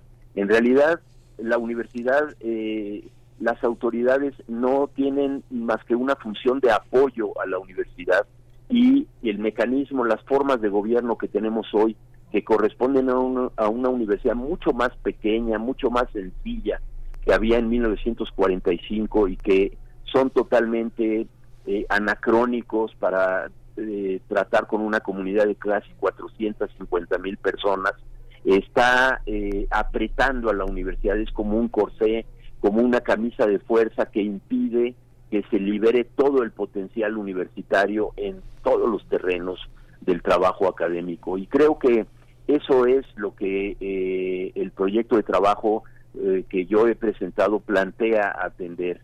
Construir una universidad como esa, a partir de la atención a los temas sustantivos de, eh, eh, de ser una universidad, de, atender a nuestros estudiantes, de restablecer los equilibrios necesarios, de evitar la desigualdad de género y erradicar la violencia, de garantizar la presencia nacional, de resolver las desigualdades existentes con el personal académico de asignatura que trabajan en, la, en una condición de precariedad, de modernizar y transformar para ser más transparentes y participativas las formas de gobierno universitarios, de dotarnos de una seguridad que nos haga eh, tener un derecho a la educación verdaderamente pleno dentro de la institución, en fin, una universidad de las y los universitarios recuperada en nuestras manos y no restringida al quehacer de funcionarias y funcionarios universitarios que consumen una cantidad excesiva de recursos,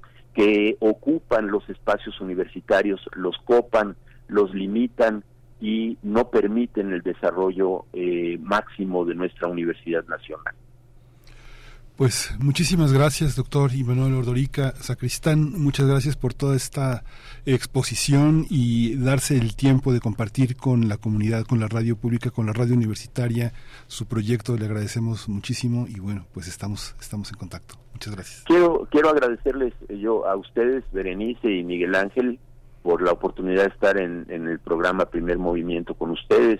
También a mi amigo Benito Taibo, este eh, por haber abierto este espacio y eh, llamar a la comunidad universitaria a participar, a tomar a la universidad en nuestras manos y a definir el rumbo de nuestra institución para las próximas décadas. Muchísimas gracias. Muchas gracias. Hasta pronto, doctor Imanol Ordorica Sacristán, eh, uno de los finalistas, de las personas finalistas a participar en este proceso por la rectoría de la UNAM 2023-2027. Pues bueno, ahí está lo que nos comenta. Eh, vamos a hacer una pausa, una pausa. Bueno, Además, además avisarles, comentarles que en la Junta, en la página, en el sitio electrónico de la Junta de Gobierno de la UNAM, pueden encontrar el plan de trabajo del doctor Imanol Ordorica y de los otros nueve finalistas en este proceso a la rectoría. Eh, ponemos ahí ese, ese, puntualizamos siempre, ahí está una fuente de información importante donde encontrarán distintos materiales además de su plan de trabajo, la, eh, también de lo que comentaba el doctor Imanol Ordorica sobre esta consulta universitaria, bueno, pues para conocimiento de toda la audiencia, de que sigamos conversando, ustedes van a encontrar, están utilizando este hashtag consulta va en la, en la, en la red, en, en la cuenta arroba consulta UNAM, que se ha realizado desde el día de ayer y hoy también, 25 y 26 de octubre, en cada explanada, cada escuela, de eh, cada facultad, de cada instituto. Bueno, les dejamos esa información para seguir ampliando esta, este diálogo universitario. Vamos a ir con música. Eh, eh, vamos con música a cargo de Black Street con Dr. Dre, No Digity. Yeah. You know what? I like the players. No diggity, no doubt. Play on, play it. Play on, play it. Yo, Dre, drop the verse. It's going down, fade to Black Street. The homies got at me, collab creations. Bump like agony, no doubt. I put it down, never slouch. As long as my credit can vouch, a dog couldn't catch me. Say. Tell me who could stop with Dre making moves, attracting honeys like a magnet, giving them orgasms with my mellow accent. Still moving this flavor with the homies Black Street and Teddy, the original rough shakers. Shutting it down, good lord. Baby got 'em open all over town. Strictly bitch, you don't play around. Cover much grounds, got game by the pound. Getting paid is a forte, each and every day. True play away. I can't get her out of my mind. Wow. I think about the girl all the time. Wow, wow. East side to the west side, pushing fat rides, it's no surprise. She got tricks in the stash, stacking up the cash, fast when it comes to the gas. By no means average, it's on when she's got to have it. Baby, you're a perfect 10. I wanna get in, can I get down so I can? I like the way you work it, no diggity. I got to bag it up. Bag it up. I like the way you work it. No diggity. I got to bag it up. Bag it up, girl. I like the way you work it. No diggity. I got to bag it up. Bag it up. I like the way you work it. No diggity. I got to bag it up. She's got class and style, street knowledge by the pound. Baby, never act wild, very low key on the profile. Catching feelings is a no. Let me tell you how it goes. Curves the word, spins the verb. Lovers it curves so heard. Rolling with the fatness, you don't even know what the half is. You got to pay to play just for shorty bang bang to look your way. I like the way you work it, Trump tight all day, every day. You're blowing my mind, maybe in time, baby I can get you in my ride. I like the way you work it. No diggity. I got to bag it up. Bag it up. I like the way you work it. No diggity. I got to bag it up. Oh, I like the way you work it. No diggity. I got to bag it up. Bag it up, babe. I like the way you work it. No diggity. I got to bag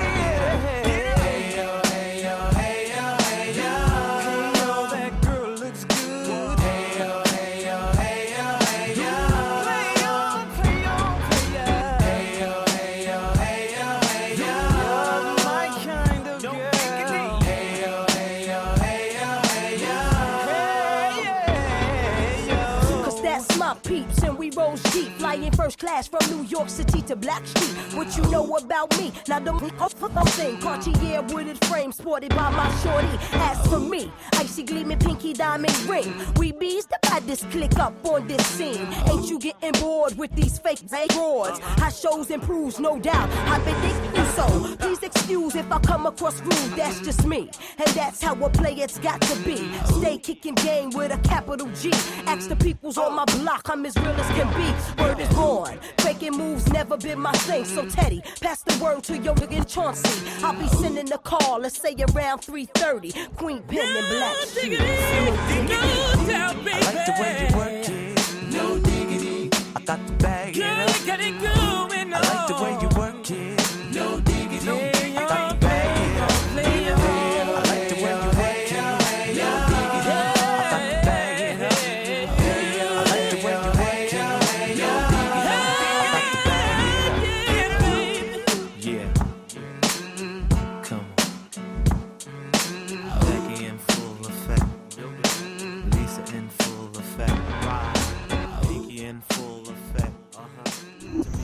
Primer movimiento.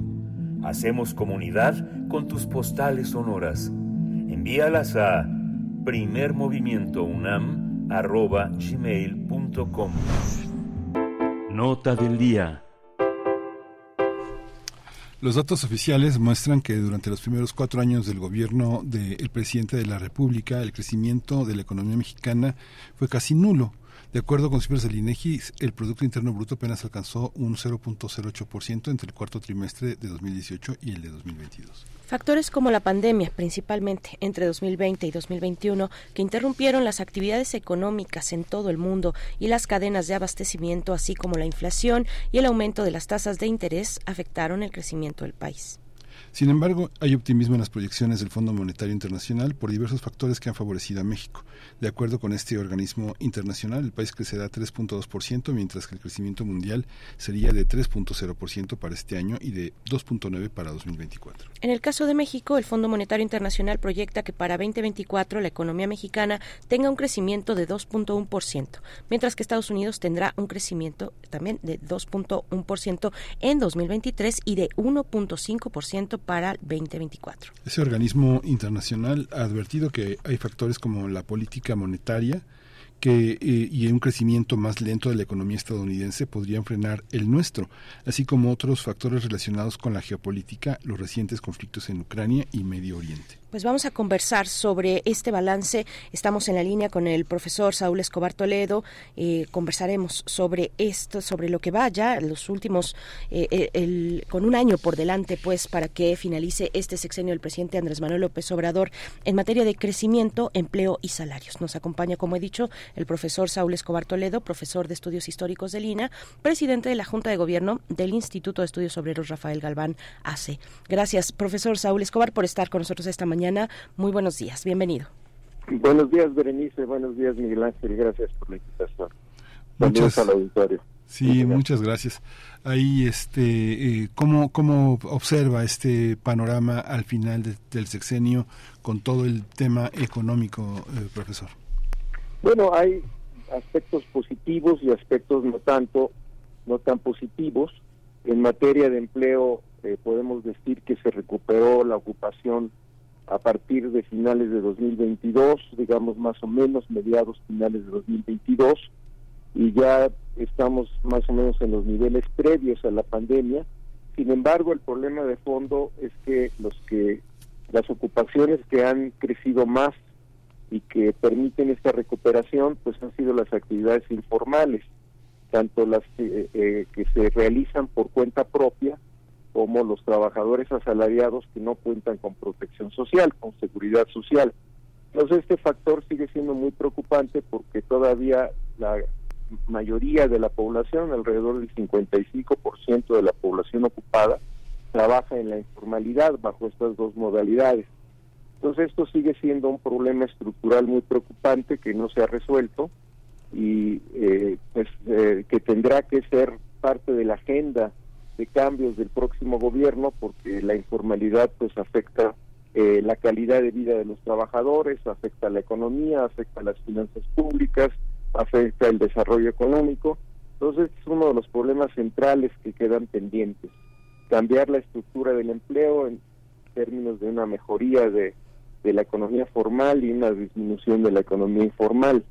En materia de salarios, eh, las cosas son un poco mejores porque el salario mínimo pues ha tenido un aumento muy sustancial, casi del 100%, alrededor del 90% en estos años, eh, y esto ha favorecido sobre todo a los trabajadores de menores ingresos, e incluso se puede detectar una cierta influencia o efecto faro que le llaman un efecto positivo tanto en las actividades formales como informales, entonces el salario mínimo eh, ha tenido un aumento muy significativo y esto ha beneficiado también no solo a los trabajadores, sino también a la economía en su conjunto porque aumenta el consumo y eso ha permitido que eh, eh, la actividad económica también se vea reforzada, se vea alentada, se vea mejor en mejores condiciones de crecimiento.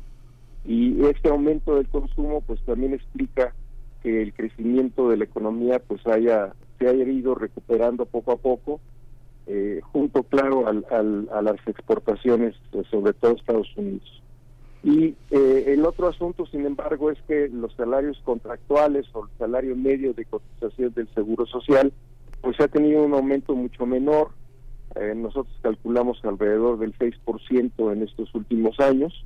Depende del año base y depende cómo lo miras, pero en todo caso ha sido mucho menor que el salario mínimo de tal manera que eh, pues eh, los salarios medios eh, no han sido tan no han crecido tanto como los salarios in- inferiores como los salarios en, en la escala más baja de, de la estructura salarial eh, precisamente porque el salario mínimo ha crecido más que el salario medio y esto es un problema que también habrá que revisar eh, eh, sobre todo en el caso de las empresas públicas que han tenido un aumento salarial menor que la inflación, a diferencia, curiosamente, de las empresas privadas que han otorgado a sus trabajadores un aumento superior a la inflación.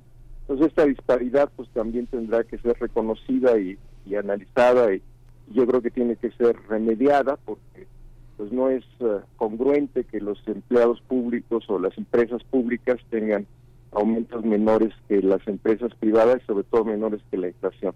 Sin embargo, como dije, el aumento del mínimo pues ha sido positivo y esto ha motivado también que la masa salarial, es decir, el conjunto de los ingresos por salario haya crecido notablemente en estos últimos años, eh, con excepción de los años de la pandemia, recuperando el terreno que habían perdido desde pues, prácticamente desde el siglo pasado.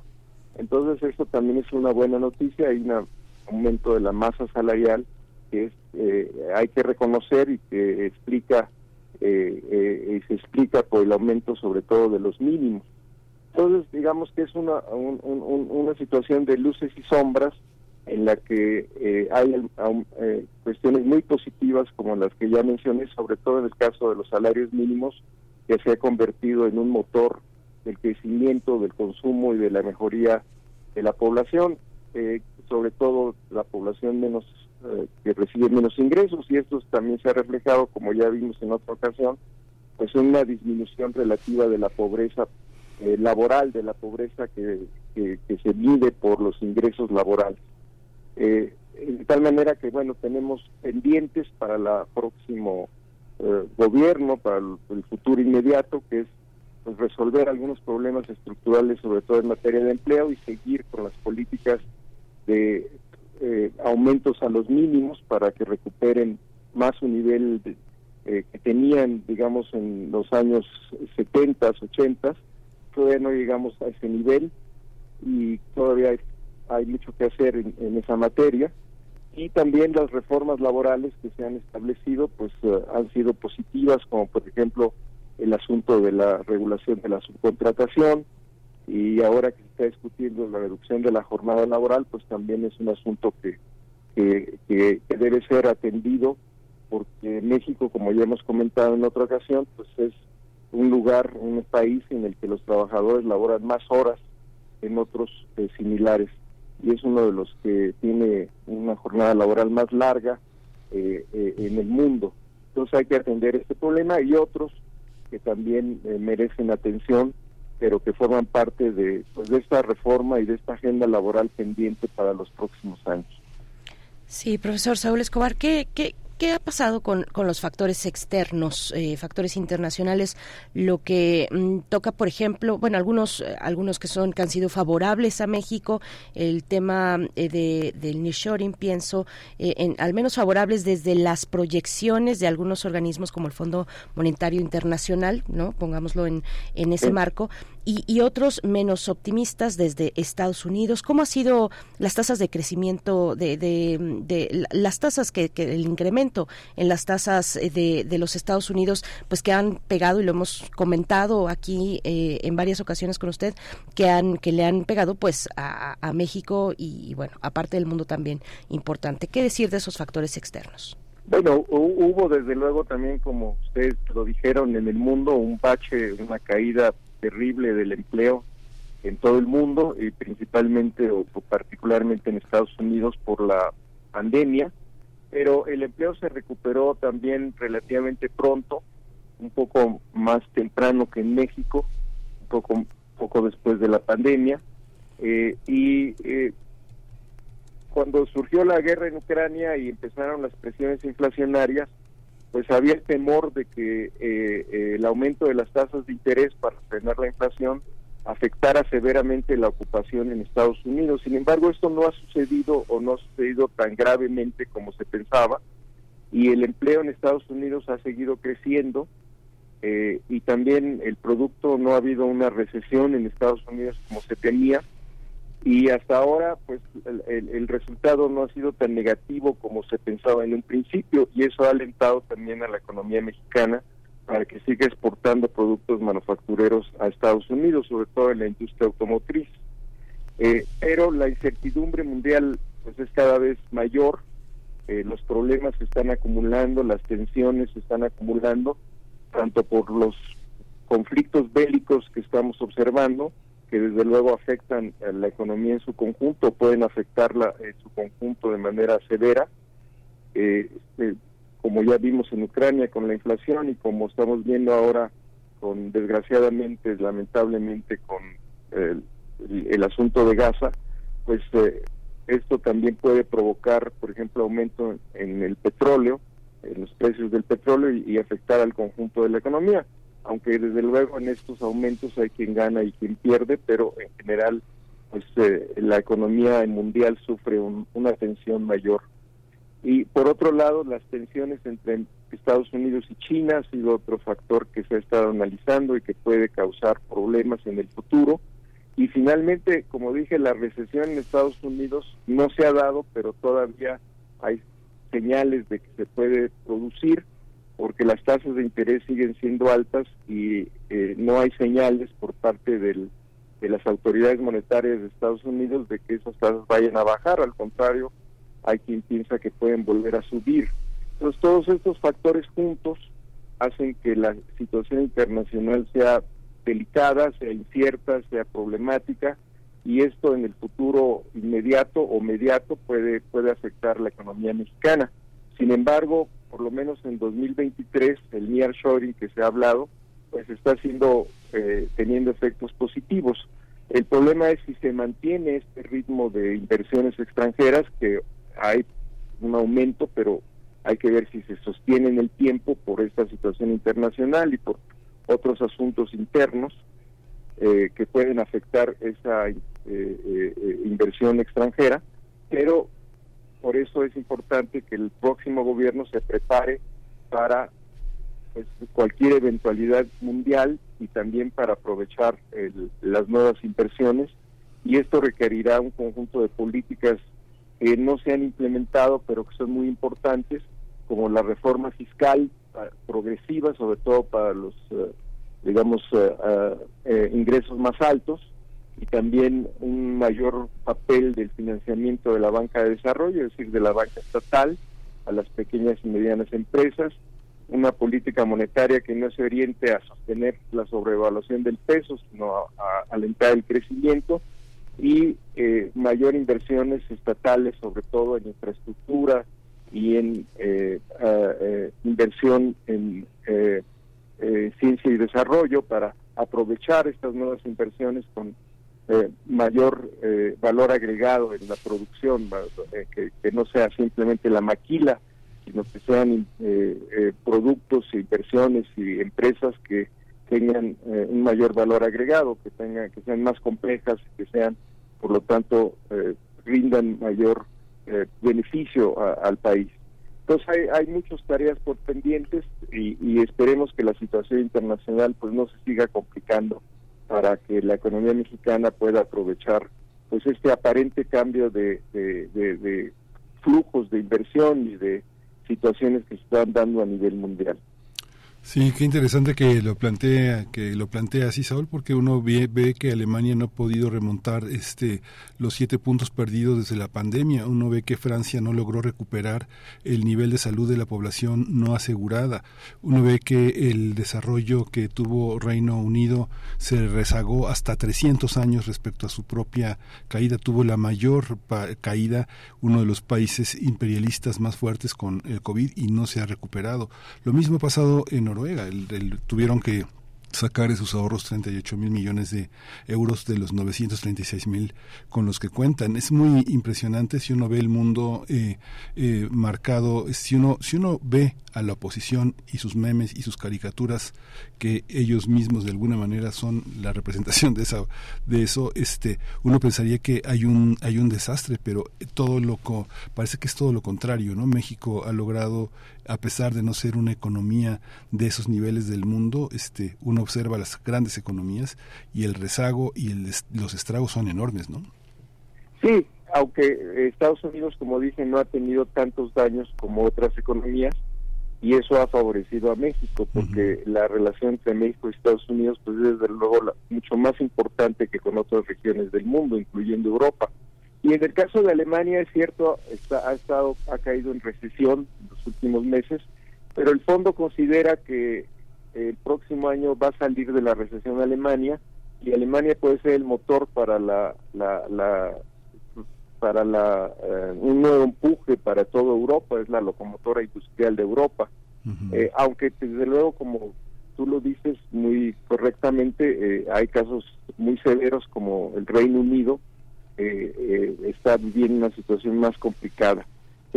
ahí también hay que ver qué, hace el Banco Central Europeo, que también ha subido las tasas de interés y hay una pues una presión, una discusión fuerte en, los países europeos para eh, que no siga aumentando la tasa de interés porque afecta a los países y al crecimiento de los países y en particular a Alemania. Pero bueno, todos estos, como dije, son incertidumbres, problemas que no se ven con claridad cómo se van a resolver en los próximos meses y años, eh, de tal manera que pues eh, esa incertidumbre también pega al conjunto de la economía mundial y también a México, a pesar de algunos signos positivos como los que ya mencionamos. Pues profesor, muchas gracias por esta participación. Le deseamos un buen día y nos encontraremos próximamente. Profesor Saúl Escobar Toledo, profesor de Estudios Históricos del INA y presidente de la Junta de Gobierno del Instituto de Estudios Obreros, Rafael Galván AC. Gracias, profesor. Muchas gracias. Gracias. Nos vamos ya, nos despedimos de la radio Nicolaita. Eh, nos escuchamos mañana nuevamente de 8 a 9 de la mañana. Gracias por hospedarnos en sus frecuencias. Eh, eh, nos, eh, nos despedimos y continuamos mañana. Gracias por, por hacer esta escucha. Mucho de lo que hemos conversado pues está en nuestro podcast, Berenice.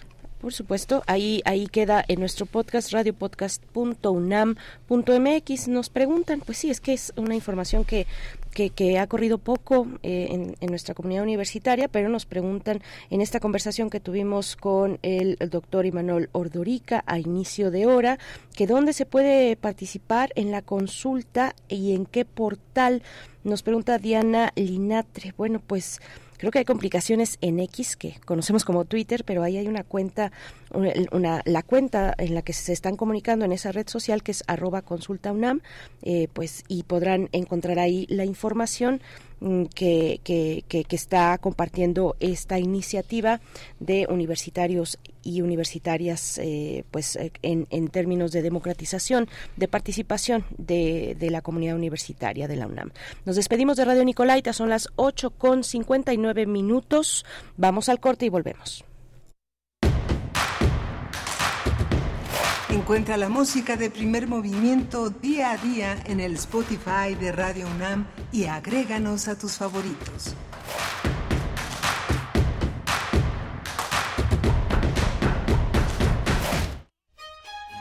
Ítalo Calvino, el autor de la imaginación, 2023, 100 años de su nacimiento. Sobre su trilogía Nuestros antepasados, He querido hacer una trilogía de experiencias sobre cómo realizarse en cuanto seres humanos. En El Caballero Inexistente, la conquista del ser. En El Visconde de Mediado, la aspiración a sentirse completo por encima de las mutilaciones impuestas por la sociedad. En El Varón Rampante, un camino hacia la plenitud no individualista alcanzable a través de la fidelidad a una autodeterminación individual tres grados de acercamiento a la libertad y al mismo tiempo tres historias abiertas. He nacido en América. Entrevistas 1951-1985. Ediciones Ciruela 2023. Ítalo Calvino 96.1 FM. Radio UNAM. Experiencia sonora. ¿Sabes qué tienen en común? El polvo de una estrella durmiente el moco de King Kong o el enano más alto de todos? Pues que a todos los puedes encontrar en la radio. Solo tienes que decir las palabras mágicas. ¡Hocus Para tus orejas y escúchanos todos los sábados a las 10 de la mañana por Radio UNAM. Experiencia sonora.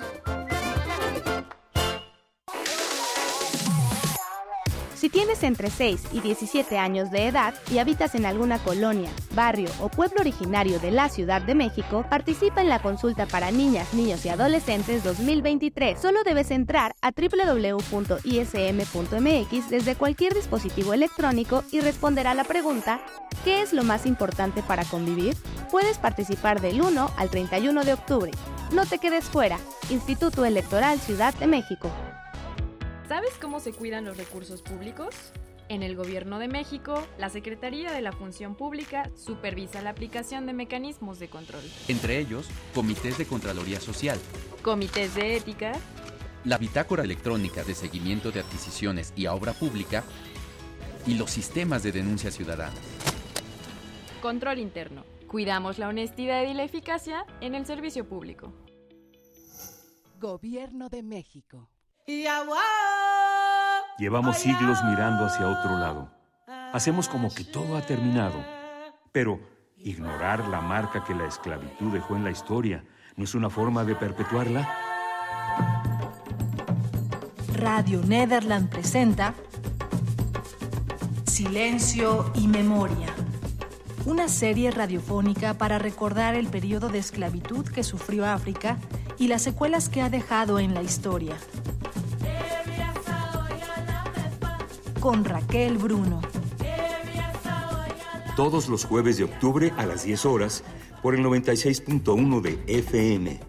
Retransmisión los domingos a las 15.30 horas. Radio UNAM. Experiencia sonora.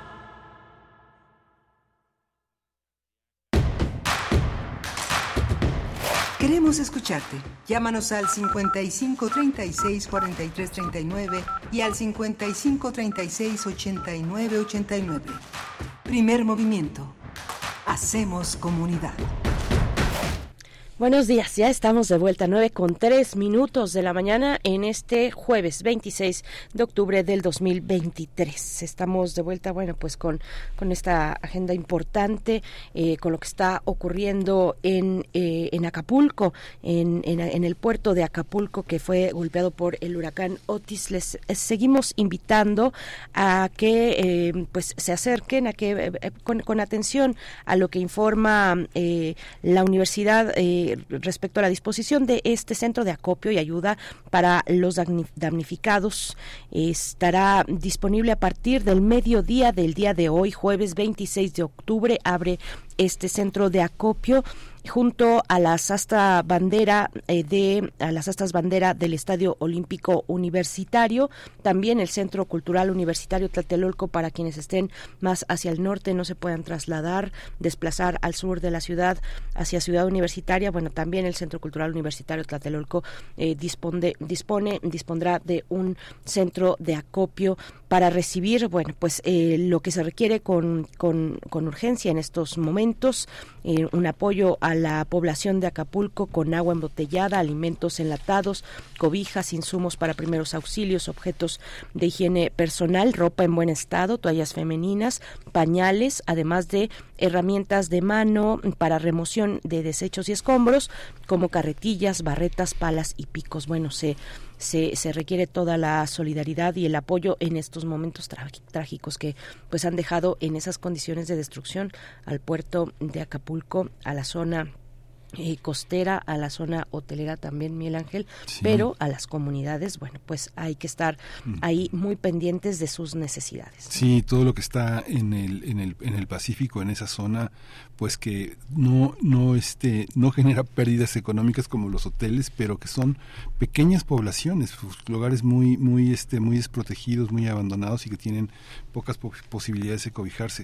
Rodrigo Aguilar elaboró toda una, todo, todo un informe, toda una, pequeña radiografía de cómo está la situación por parte del gobierno federal. Rosa Isela eh, este, Rodríguez en conferencia de prensa dijo que pues es uno de los huracanes más poderosos que ha golpeado la costa de Guerrero, generó destrozos en edificios y infraestructura, se ha visto afectado parte del aeropuerto internacional de Acapulco, 27 sensores sísmicos del sistema de alerta sísmica mexicano. Hay que estar muy atento con eso porque son los sensores que avisan al resto del país también en esa parte sísmica de alta sismicidad en la región pacífico de las costas de Guerrero y Oaxaca, que es algo muy muy grave. En caso de que ocurriera un sismo fuerte próximo, a dichos sensores, pues no podrá emitirse una alerta, Berenice. Sí, el, sector hotelero se encuentra afectado en un 80%, es lo que ha dicho Rosicela Rodríguez esta mañana, el, en un 80% de su totalidad en la costa. Por otra parte, Pemex también anunció la llegada de un buque con gasolina regular y premium en los próximos días. El puerto de Acapulco mm, para al puerto de Acapulco para atender el desabasto de combustible. También se informó que la autopista del Sol se encuentra abierta de forma parcial, por lo que se pide a la ciudadanía que se que de preferencia pues eh, tenga eh, eh, se guarde y, y dé paso a las unidades de emergencia. También se suspenden las clases. La Compañía Federal de Electricidad informa que el daño en su red eléctrica consta de 37 líneas de transmisión, 26 subestaciones y una central de generación de energía que da una demanda aproximada entre Acapulco y Cihuatanejo de 492 mil usuarios. Pues así, durante su conferencia de prensa, también el presidente Andrés Manuel López Obrador informó que las brigadas de ayuda están en camino para apoyar a la población, además de haber recibido mensajes de apoyo de los mandatarios de Estados Unidos y de Cuba, quien le ofreció brigadas médicas este último.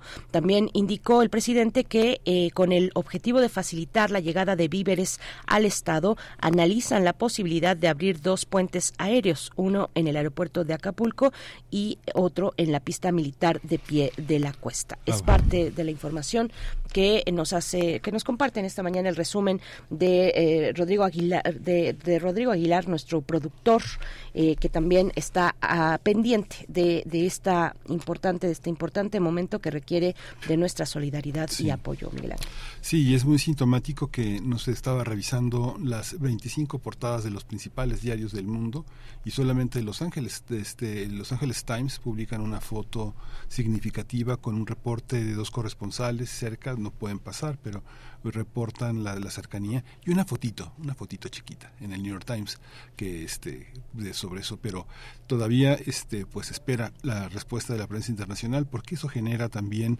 una enorme solidaridad del mundo con una situación pues tan difícil para para los acapulqueños, para los guerrerenses que están fuera en la periferia de este gran imán turístico que es Acapulco y que como un gran imán turístico tiene mucho de artificialidad, esconde muchas cosas, es una maqueta, es un aparador, detrás del aparador están todos los que limpian y viven para que ese aparador brille. Estamos, seguimos con ustedes durante esta hora que tendremos la poesía necesaria y vienen los mundos posibles con el doctor Alberto Betancourt, una segunda parte de eh, pues reflexión y análisis de lo que ocurre, de lo que alcanzamos a observar desde aquí eh, respecto a el conflicto entre Israel y Hamas que ha afectado pues a población eh, palestina, a población israelí también y bueno pues estará con nosotros en esta participación el doctor Alberto Betancourt ha titulado de esta manera El olor a pan y la luna de franela la hora de mostrar el poder de la sociedad civil global. El doctor Betancourt es doctor en historia y profesor de la Facultad de Filosofía y Letras de la UNAM estará en un momento más con nosotros. Sí. Y bueno, muchas gracias a todos los que se han comunicado a través de Twitter, sus comentarios, los agradecemos, forman parte también de una comunidad muy importante, crítica y autocrítica de nuestra participación de la universidad en el mundo y en México. Muchísimas gracias. Muchas gracias. Yo voy a dar lectura. Son muchos los comentarios, la verdad. Son muchos los comentarios que hemos tenido en esta mañana, en cada una de las de las entrevistas que hemos sostenido con las y los aspirantes a la rectoría de la UNAM. Pues vamos recuperando aquí los comentarios de ustedes de la audiencia de Radio UNAM. Eh, nos dice, bueno, voy a dar una revisión este, amplia a todos. Refrancito dice, muy buen día, desgraciadamente ya no pude escuchar a la doctora Gloria Delgado, pero mm, ahora muy atento a lo que diga el doctor Imanol Ordorica, que celebro que le estén dando peso a la universidad, que le esté dando peso a la universidad ante la sociedad y la desigualdad de sus instalaciones y su planta docente. Tema urgente y preocupante. Mm, eh, también dice mm, Gabriel Ánimas eh, eh, así lo dice, Imanol es el único que ha tenido una visión social que integra e incluye a toda la comunidad, incluyendo al bachillerato. Mm, eh, también Edel Jiménez dice muy crítica su postura, me parece interesante su proyecto. Monique dice ojalá que los dirigentes universitarios y políticos sean congruentes entre lo que dicen y hacen. Em, también Diana Linatre que nos, nos preguntaba quiénes pueden participar en la consulta y en qué portal eh, y nos da las gracias. Bueno, Diana, lo que yo entiendo hasta el momento, bueno, ya compartí contigo eh, la cuenta de X arroba consulta UNAM, que es la cuenta desde la que están invitando a participar desde el día de ayer y hoy también en las explanadas de las escuelas, de las facultades, de los institutos, pues hay ahí unas urnas para poder participar en esta consulta que tiene como eh, principio la democratización, una participación activa de la comunidad universitaria que ha sido organizada por universitarios y universitarias. Em, también nos dice Roberto Espinosa que hablemos de lo que está pasando en, las en, la universidad dentro de los SHs y las prepas. Dice toda la semana cerrado, CSH Sur, CSH Azcapotzalco, eh, tomado y con dos profesoras con lesiones. CSH Vallejo, tomado con violencia. Eso no se tiene que comentar, claro que sí, que, que se tiene que comentar. Y bueno, también fue muy enfático el doctor Imanol Ordorica esta mañana con el tema de la atención al bachillerato. Gracias por sus comentarios. Oscar Isidro dice que importante es contar con un diagnóstico amplio e incluyente. En efecto, hace falta recuperar la atención presupuestal por las estudiantes y los estudiantes y el cuidado de la comunidad. Eh, bueno, pues ahí algunos de los comentarios que nos hacen llegar en esta mañana. Gracias por su participación. Vamos con la poesía necesaria. Muchas gracias. Primer movimiento. Hacemos comunidad con tus postales sonoras. Envíalas a primermovimientounam arroba gmail.com. Es hora de Poesía Necesaria. La poesía necesaria está dedicada al gran maestro, al gran editor, al gran poeta, al gran ensayista Marco Antonio Campos. Marco Antonio Campos es Premio Universidad Nacional Felicidades por esta distinción, por toda una vida dedicada a la edición, al conocimiento, a estrechar lazos entre poetas, entre investigadores. Él eh, formó, él ha formado parte desde 1996 del Centro de Estudios Literarios del Instituto de Investigaciones Filológicas de la UNAM. Ha traducido a una enorme cantidad de poetas extranjeros como Baudelaire, Rimbaud, Gide, Artaud, Mounier, eh, eh, Ungaretti, Cardarelli, Saba, Quasimodo, Pavese, un hombre un hombre que ha vivido también eh, representando a nuestro país y a la universidad en el extranjero. Ha, sido también un puente con la cultura alemana y bueno, es un hombre que también es uno de los grandes especialistas en Ramón López Velarde, el diccionario López Velardiano. Es un, este, una, una obra verdaderamente mayor de, en la poesía y el ensayo, en el ensayo mexicano material de lectura ha publicado eh, un trabajo muy interesante de Marco Antonio Campos que es uno pues uno de nuestros grandes poetas lo titulan La experiencia en la tierra y es una antología que reúne 27 poemas de tres libros, nueve de cada uno. El nueve es un número cabalístico en la tradición occidental y nueve para los antiguos mexicanos significaba todo. Los libros son Muertos y disfraces, una seña en la sepultura, la ceniza en la frente y bueno, los eh, excluye los poemas largos eh, cuyo tono y sentido pues no, no forman parte de esta selección y que son el preludio también a nuestra festividad de los muertos, los muertos, las cenizas, los huesos, toda esta, toda esta declaración. Le vamos a acompañar de la poesía, también de la poesía musical de este gran grupo, uno de los grupos más significativos en nuestra lengua en el siglo en el siglo XX eh, y que llega a nuestro siglo XXI entero, casi cumpliendo 30 años el próximo año, que es Panteón Rococó, que va a tener una función el próximo domingo, que todavía hay boletos, el sábado también, pero el domingo todavía hay boletos, y el 4 de, noviembre en Monterrey. Y bueno, se van a Chile en una gira muy, muy interesante. Toloache Paminegra, de los primeros, de los primeros éxitos de este gran grupo. Dice así el poema de Marco Antonio Campos, Contradictio. El ajedrez de la muerte se quedó en una pieza. Arrojo los naipes, trémulo, incendiado, y no dicen mi suerte. Y tuve una bestia de orgullo que arrastró mi bestia. Moribunda, una mujer pasea triste, descalza en la calle. Y es tarde para ser otro hombre. Salgo de mi casa, pontífice, ajeno, con el crucifijo, una mujer, colgado de mi tristeza. Si regreso, Señor, quiero ser otro, pero no Campos. ¿Para qué vivir agarrado como loco al reloj? Ya la guía de vivir se detuvo en mi garganta y mísera mi perra más odiada fue la angustia. Pero, Señor, yo converso en voz alta, en voz baja converso, sí. Cosa distinta es que no oigas. Antes, en otro océano, arrepentí, modifiqué el pasado. Y tus ojos caminaron tristes, inmensos, en las páginas de mis libros.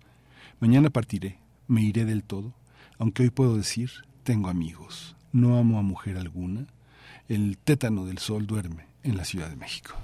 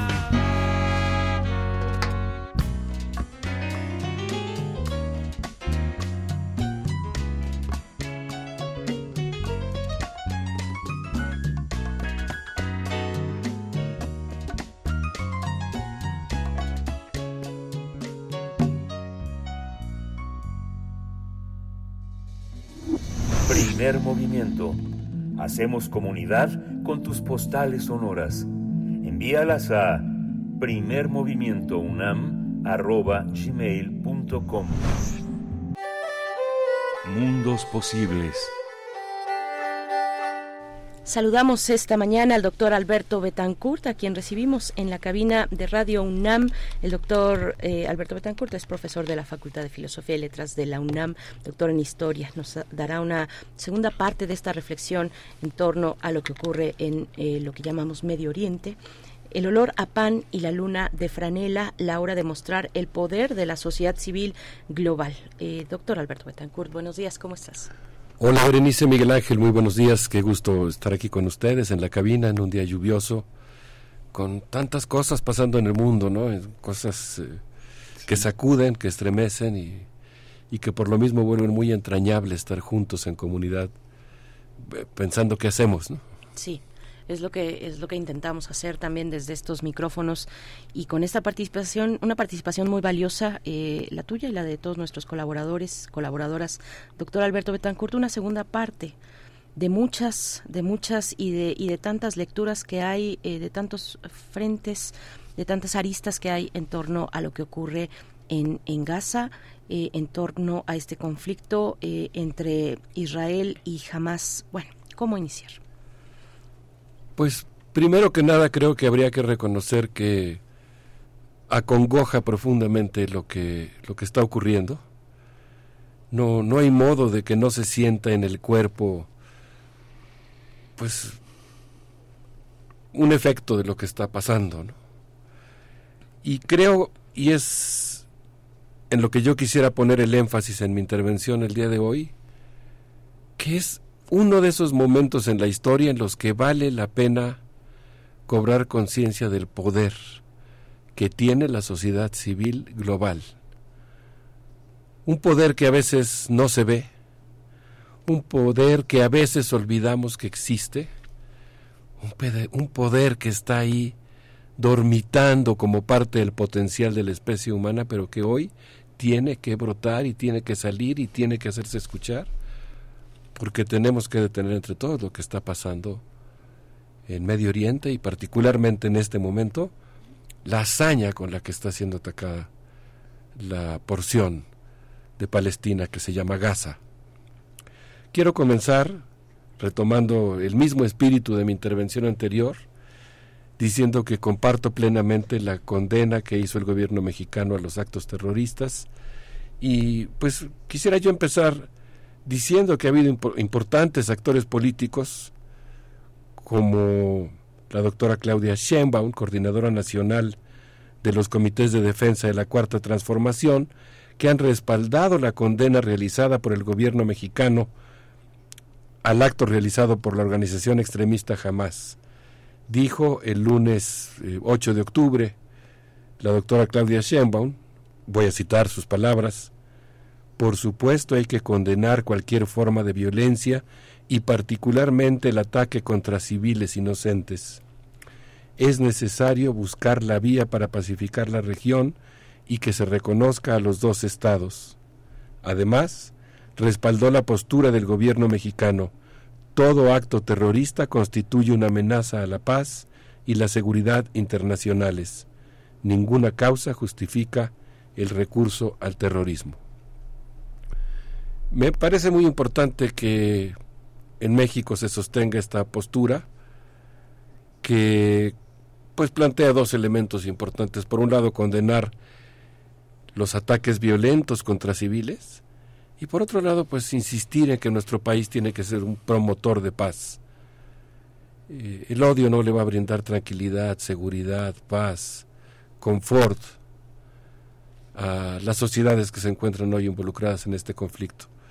Y creo que vale la pena en esta segunda intervención volver a citar las palabras de una colega nuestra entrañable, la doctora Silvana Rabinovich, quien dijo durante la mesa redonda, una mesa virtual, rápida, de esas veces en que los universitarios y los movimientos sociales reaccionan con prontitud, como debe ocurrir en muchas, en la mayoría de las ocasiones, una mesa redonda que se llamó Defender Palestina del Apartheid que fue organizada por el Centro de Estudios de Eurasia y que yo evoqué en mi participación anterior ahí, la doctora Silvana Rabinovich, quien reitero es maestra en filosofía por la Facultad de Humanidades de la Universidad Hebrea de Jerusalén, dijo algo que a mí me, me impresionó mucho. Ella dijo, la verdad es subjetiva. La verdad surge en el momento en el que uno pone el cuerpo en lo que dice. Voy a hablar de un dolor enorme. Me solidarizo con el duelo de quienes se encuentran a ambos lados de los muros perversos. Nada justifica la muerte de un ser humano.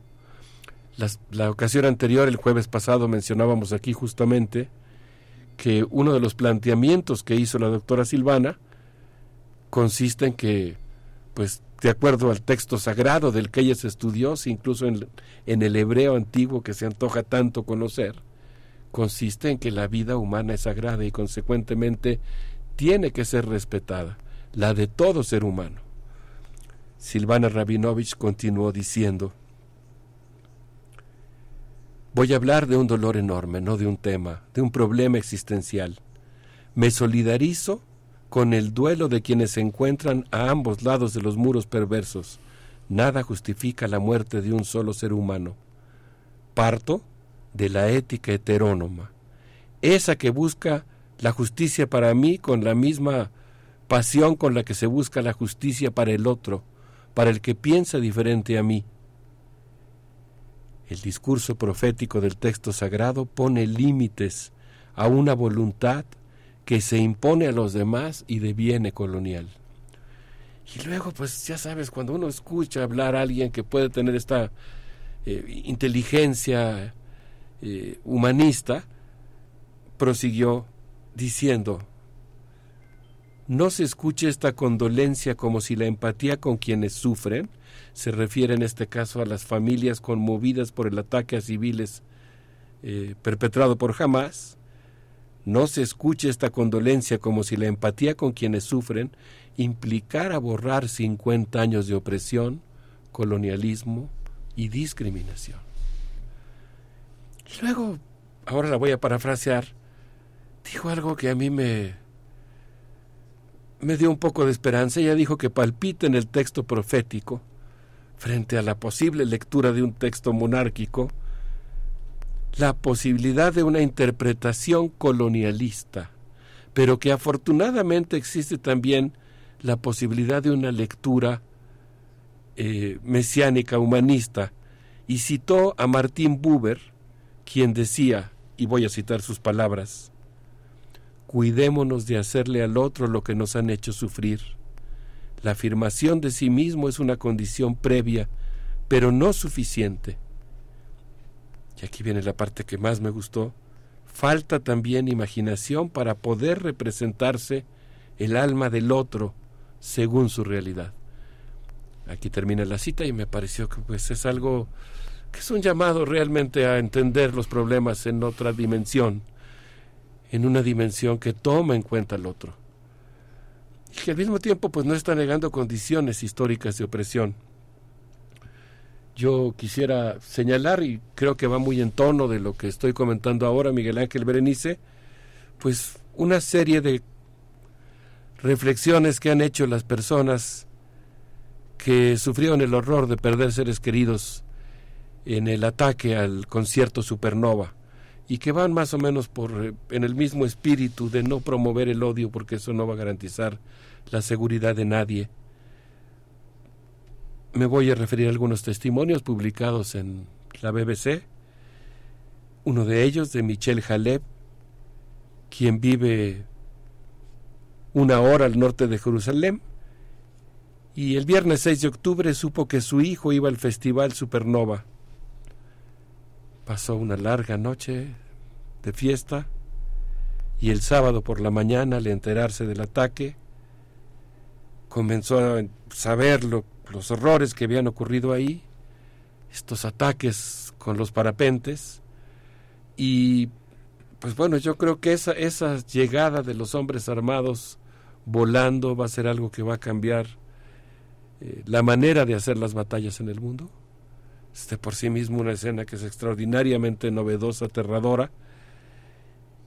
Y dice su testimonio que ella pensó que su hijo había sido secuestrado porque no supo nada de él después de los ataques. Lamentablemente, el miércoles 11 recibió una noticia demoledora. Su hijo, Laor, de 20 años, fue una de las 260 víctimas encontradas tras el ataque. La BBC recogió sus palabras adoloridas y sabias, las voy a citar ahora. Es la peor pesadilla que jamás imaginé. Mi hijo fue asesinado por estos monstruos, y aún así les digo, no quiero venganza, no quiero ninguna venganza en mi nombre.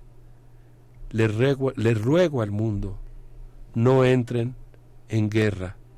Los niños de Gaza también están siendo atacados y también son inocentes. Y pues a mí me parece un testimonio realmente muy conmovedor. Ella completó sus ideas diciendo, cuando nosotros atacamos Gaza, estamos educando a los niños para odiar. Y lo que tenemos que hacer es enseñarlos a amar, a curar sus, heridas, a detener el odio. Matar no es la respuesta. La guerra no es la respuesta. El horror solo traerá más horror. Me conmovió profundamente escuchar este testimonio de una mamá que debe estar viviendo un momento, pues ahora sí que podríamos decir inimaginable, para el que no alcanzan las palabras y que, y que pudiera tener un testimonio así. Algo similar ocurrió con Jonathan Siegen, este es un testimonio de la BBC, ambos los que voy a citar fueron recogidos el día 19 de octubre. Jonathan Siegen habló con su madre, Vivian Silb, que es activista por la paz. Se encontraba en un kibutz y le avisó que se estaban escuchando disparos, que se enteró no sé por qué medio que, que había un ataque contra su comunidad y en un momento dado, en esta comunicación que tenían, ella escondía desde el closet, dijo es hora de dejar de bromear. Fue la última frase que dijo y pues hasta el momento se encuentra desaparecida. Su hijo, Jonathan Siegen, dijo, si mi mamá viviera, si estuviera aquí, estoy seguro que diría que este es el resultado de no haber hecho el esfuerzo suficiente para alcanzar la paz. La venganza no es una buena estrategia para vivir en paz y tranquilos. A mí me, me, parece muy importante eh, señalar estos casos en los que la dignidad se vive como algo que tiene que ser una condición universal. Berenice Miguel Ángel. Pues qué, qué, conmovedor eh, lo que nos presentas, lo que hemos visto, sido testigos prácticamente en tiempo real, que también esa, esa manera de acercarnos a la guerra, de estar eh, como espectadores eh, con el corazón estrujado, es también algo de lo que pues de lo que acompaña este momento este momento tan tan difícil tan complejo. Doctor Alberto Betancourt em, vamos a continuar. Qué es lo que nos quieres proponer pues les propongo que escuchemos un poco de música pero coincido completamente contigo. Hay algo inédito, ¿no? Muy, muy, muy estremecedor que consiste en, en que la velocidad de la información circula eh, rápidamente, pero al mismo tiempo se genera esta situación de impotencia que yo digo que hay que vencer, de que no se pudiera hacer nada, de que las cosas van a ocurrir de todos modos, que no importa que pongas lo que está pasando en la red porque nadie va a hacer nada, o por lo menos no se va a hacer lo suficiente. Y yo creo que eso es lo que tenemos que eh, estar muy conscientes que, que la acción puede ser determinante en este momento, nuestra manifestación y quizá también la claridad de lo que tenemos que exigir, ¿no? Es muy fácil también ahorita caer en un discurso, pues digamos, o maniqueo, o por el contrario, un discurso que olvide las condiciones de colonialismo, racismo, presión que ha ejercido Israel sobre la población palestina, o que caiga en una actitud absolutamente inaceptable de antisemitismo, yo creo que aquí es donde la reflexión colectiva, el establecimiento de los términos precisos, la reivindicación de los valores, de la vida humana como algo sagrado, pues es importantísima. Pero para quedarnos reflexionando sobre eso, les quisiera proponer que escuchemos a 47 Soul eh, y Shadia Mansur con esto que se llama Border Control, que por cierto alude a la construcción de los muros y a esa idea que el primer ministro de Israel le susurró a Donald Trump diciéndole los muros sí funcionan para que construyera el muro que divide a dos pueblos que tendrían que intercambiar el flujo de personas de otra manera y tener otro tipo de relaciones. A ver qué les parece esta. Gracias. Vamos a escuchar.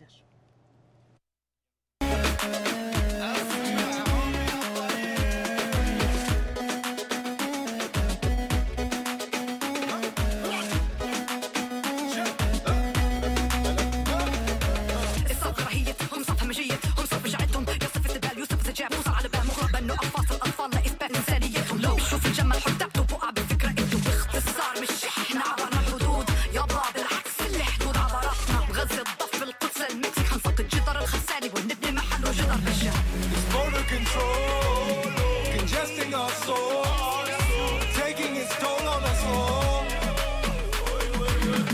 We're gonna dissolve this Mexico Bethlehem war. If you hear us, heed the call. Bienvenido a la fila que definirá tu vida, que separa tu pasado de un futuro sin Hawaii, condenado sin la visa. Esta línea no se pisa, dicen jueces arbitrarios con razones indecisas.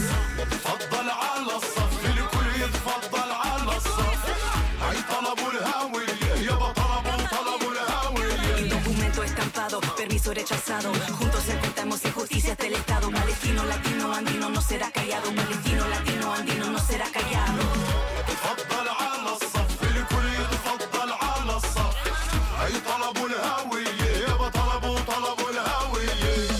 It's border control, congesting our soul, taking its toll on us all.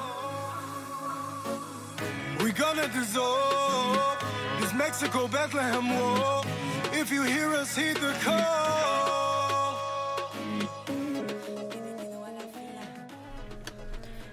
El olor a pan y la luna de franela, la hora de mostrar el poder de la sociedad civil global. Estamos con el doctor Alberto Betancourt.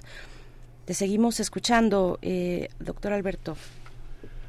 Eh, Estamos platicando fuera del aire sobre algo que me parece muy importante. Creo que caminamos en una cuerda floja porque ante tan acontecimientos tan intensos es muy fácil de pronto que uno resbale un poco y caiga en un, pues no sé, le voy a llamar sentimiento inadecuado, en una idea incorrecta, ¿no?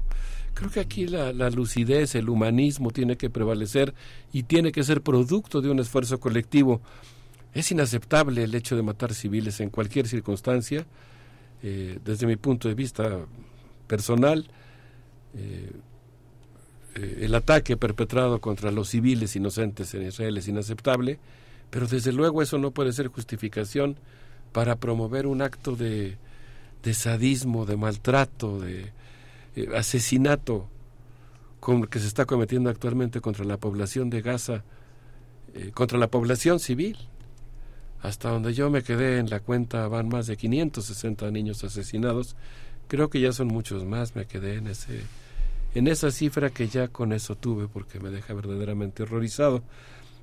Y yo creo que por eso es eh, inaceptable a su vez que la respuesta a ese acto consista en multiplicar el horror y la violencia. El jueves 19 de octubre el Ministerio de Salud Gazatí suplicó a las gasolineras que dieran el combustible que les quedaba para mantener en funciones las salas de terapia intensiva.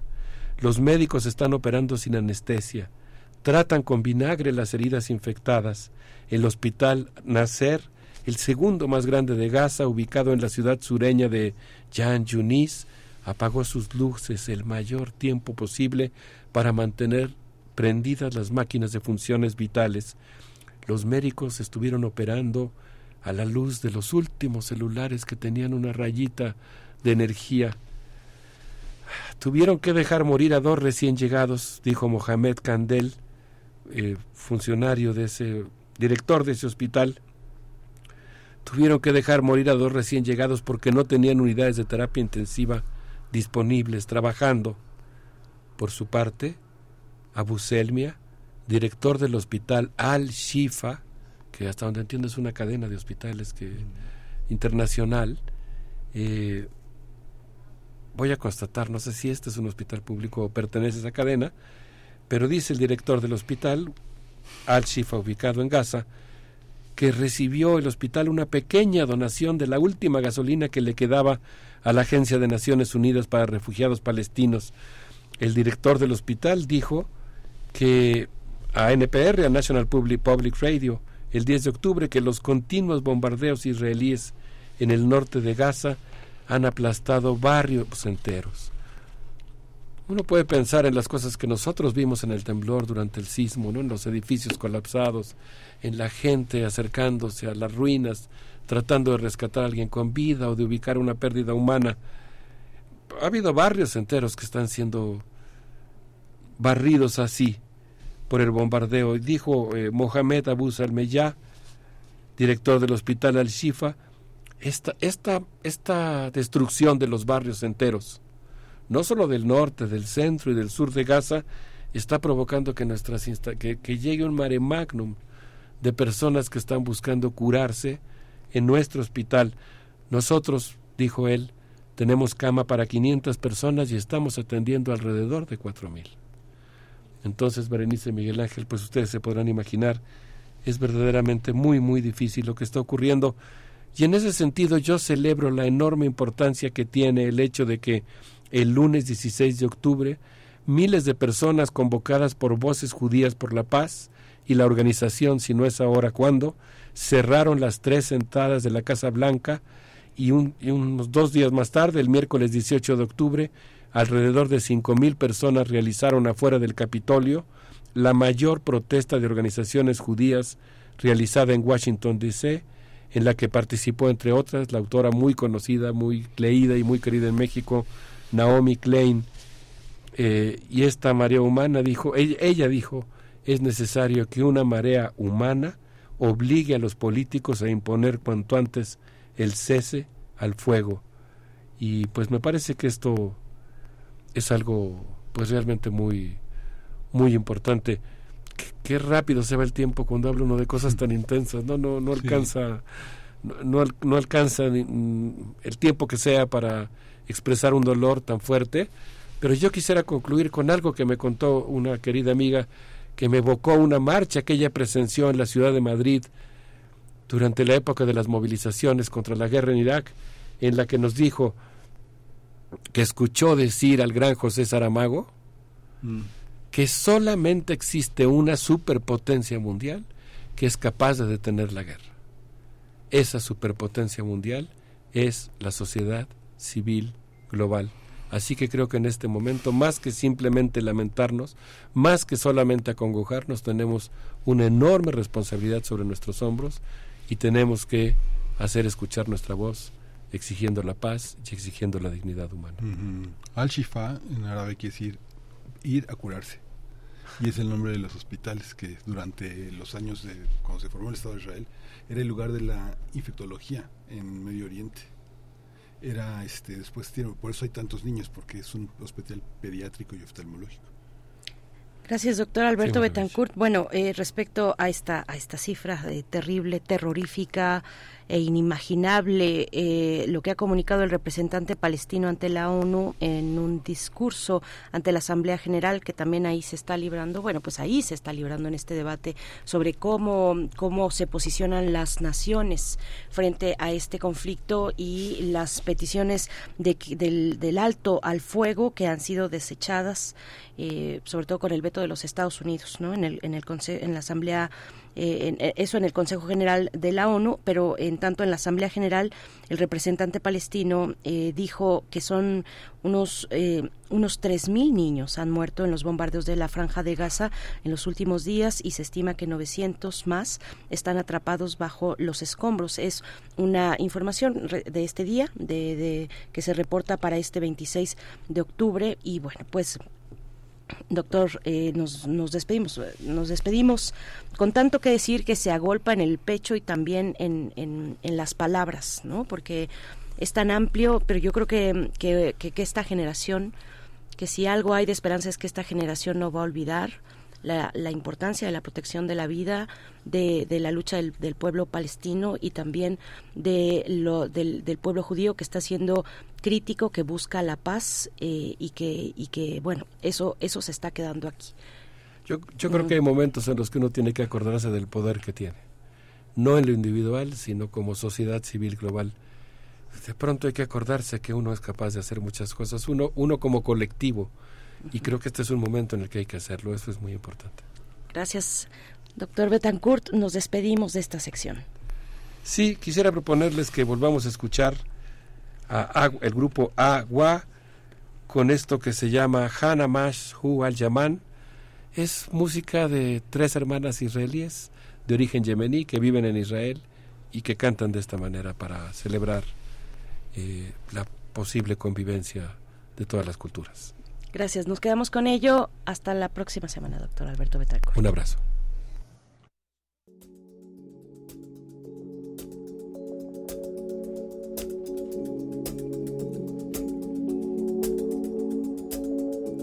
بلاد بر وشعير وعنب وزيت وتين ورمان وتمر وبيت بلاد بر وشعير وعنب وزيت وتين ورمان وتمر وبيت. بلاد بر وشعير وعنب وزيت. وتين ورمان وتمر وبيت. بلاد بر وشعير وعنب وزيت. وتين ورمان وتمر وبيت. أي حين يوقع لي بيت؟ ده لحين ما يعيش خيمة. أو على لقى العوشة صغيرة. وزيد معك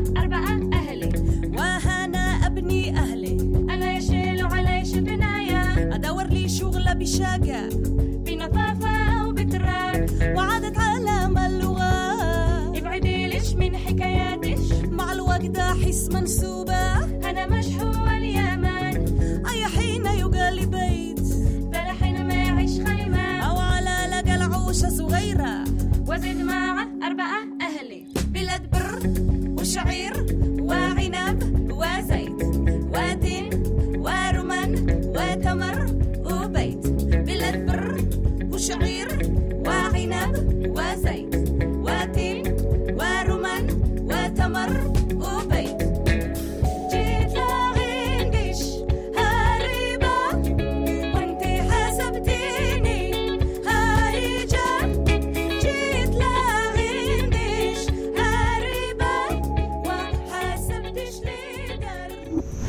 Primer movimiento. Hacemos comunidad con tus postales sonoras. Envíalas a primermovimientounam.gmail.com Libertad, seguridad, salud, identidad, alimentación, libre desarrollo de la personalidad, educación. Pensar nuestros derechos humanos. Derechos humanos de las niñas, niños y adolescentes es a lo que dedicamos este el tema que dedicamos esta sección cuando toca el turno de escuchar a Laura Alvarado, consultora independiente, experta en participación y empoderamiento infantil y adolescente. Actualmente es consejera del CIPINA a nivel nacional y nos hablará de los ambientes seguros y protectores en las escuelas. Bueno, vaya tema, Laura Alvarado, gracias por estar con nosotros esta mañana de jueves. Bienvenida a Primer Movimiento, ¿cómo estás? Hola, buenos días. Eh, muy contenta de poder platicar con ustedes. Eh, y sí, justo es un gran tema este de los ambientes seguros y protectores en las escuelas. Eh, pues con frecuencia escuchamos hablar de las escuelas como comunidades escolares, aludiendo a un espacio en el que ocurren, o mejor dicho, se construyen relaciones se establecen estilos de convivencia y gestión de conflictos, entendiendo que es parte esencial de la función social primordial de una escuela garantizar el máximo desarrollo de las capacidades de todas y todos los niños, niñas, adolescentes que acuden a ellas. Eh, desde mi perspectiva, hablar de comunidad escolar es aludir a una dimensión ética, humanista y relacional que genera un espacio seguro en el que es posible el ejercicio de derechos. Sin embargo, sabemos que hay mucho todavía por hacer en nuestro país para hacer realidad esta aspiración y cumplir con el mandato de la Ley General de Educación de dar prioridad al interés superior de niños, niñas, adolescentes, mediante el desarrollo de programas y políticas públicas que sean capaces de hacer efectivo ese principio constitucional. Eh, la construcción de una comunidad implica, por supuesto, la participación activa de todas las personas involucradas, autoridades escolares, maestros, maestras, los niños, las niñas, adolescentes, los ma- las madres y los padres, quienes en conjunto están o pueden estar aprendiendo y modelando estilos de relación constructiva, dialogante, centrada en el bien común y donde las necesidades de todas y todos sean reconocidas, tomadas en cuenta y articuladas en el quehacer cotidiano. Para ello es necesario invertir en, en formación continua de personas adultas, adultas críticas, capaces de cuestionar sus ideas y creencias que naturalizan la simetría en la relación con los niños, niños, niños, niñas y adolescentes, y estos adultos que con nuevas habilidades pueden establecer con estos niños y niñas encuadres de convivencia que no son autoritarios, que están basados en el diálogo, en la apertura a las diferencias y la construcción de alternativas colectivas para las- la satisfacción de las necesidades y aspiraciones de todas y todos en una comunidad.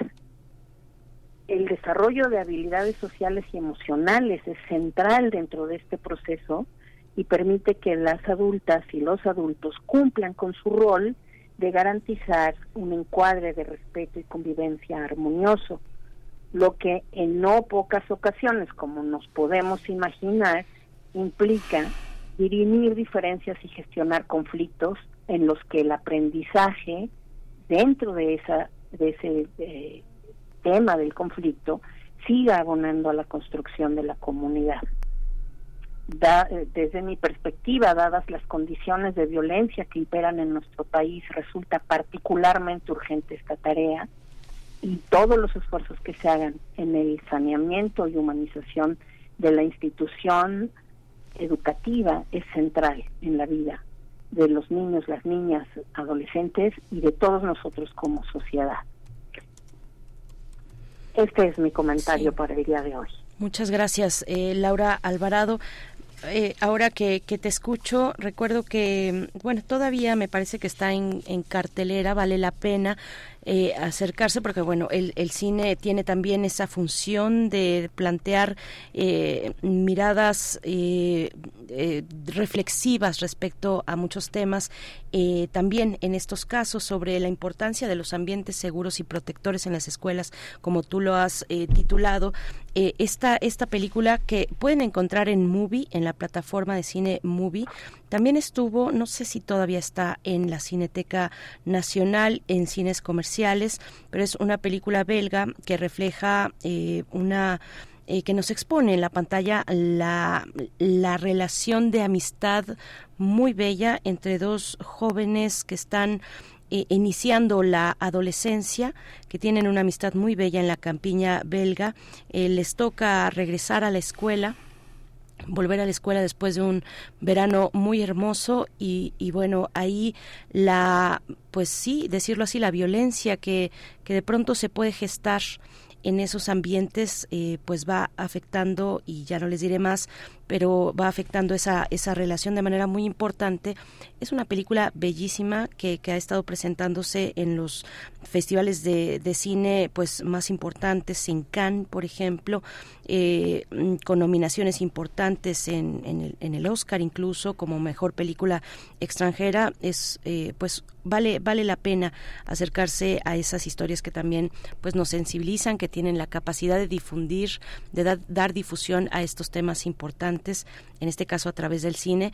Eh, muchas gracias por esta participación, Laura. Gracias a ustedes. Muchísimas gracias. Nos escuchamos en 15 días.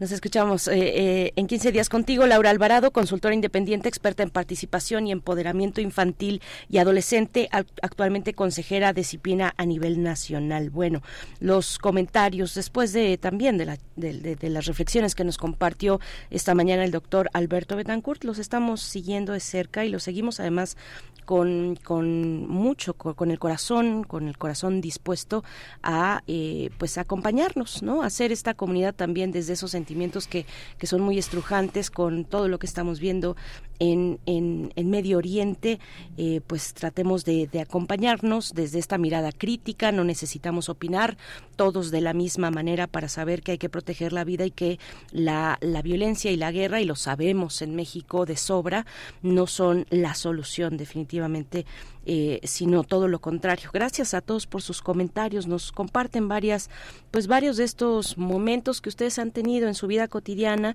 observando lo que ocurre allá en Gaza, en Israel.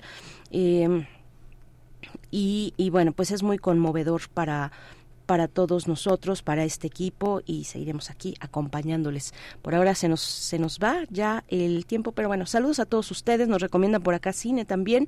Esther Chivis dice eh, de la película El tigre y la nieve. Eh, me vino a la mente esta extraordinaria película que es en el contexto de otra guerra, pero no hay ahí medicinas ni hospitales. El tigre y la nieve. También refrancito, pues saluda la exposición del profesor del maestro del doctor Alberto Betancourt. Dice que nos muestra lo que no se muestra en los demás medios y quiero agregar que hay que seguir y apoyar a arroba temoris que está en la zona de conflicto y narra la infamia del Estado de Israel a nuestro eh, querido Temoris Greco, eh, por supuesto, eh, y, hemos seguido también desde este espacio, bueno, pues eh, reflexiones y, y la y, y, y digamos toda la experiencia que tiene él también como corresponsal en esa en esa zona. Gracias a todos ustedes, Miguel Ángel, nos vamos a despedir. Nos despedimos. Esto fue el primer movimiento. Nos y nos vamos a ir con, con música. música. Nos vamos a ir con música. Summertime a cargo de DJ JC es con lo que nos vamos en esta mañana de jueves.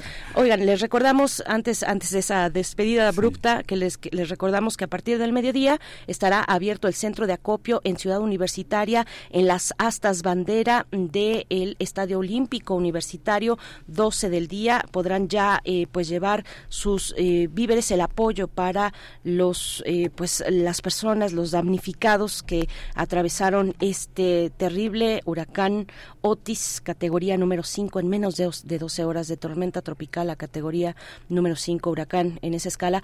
Eh, bueno, pues que la tragedia que estamos viendo y bueno, vamos a despedirnos con música a bajar un poco los ánimos. Gracias a todo el equipo. Nos encontramos el día de mañana por acá viernes. Ustedes ponen las complacencias musicales. Ahora sí, nos vamos con esta propuesta musical. Miguel Ángel. Nos vamos. Esto fue el primer movimiento. El mundo desde la universidad.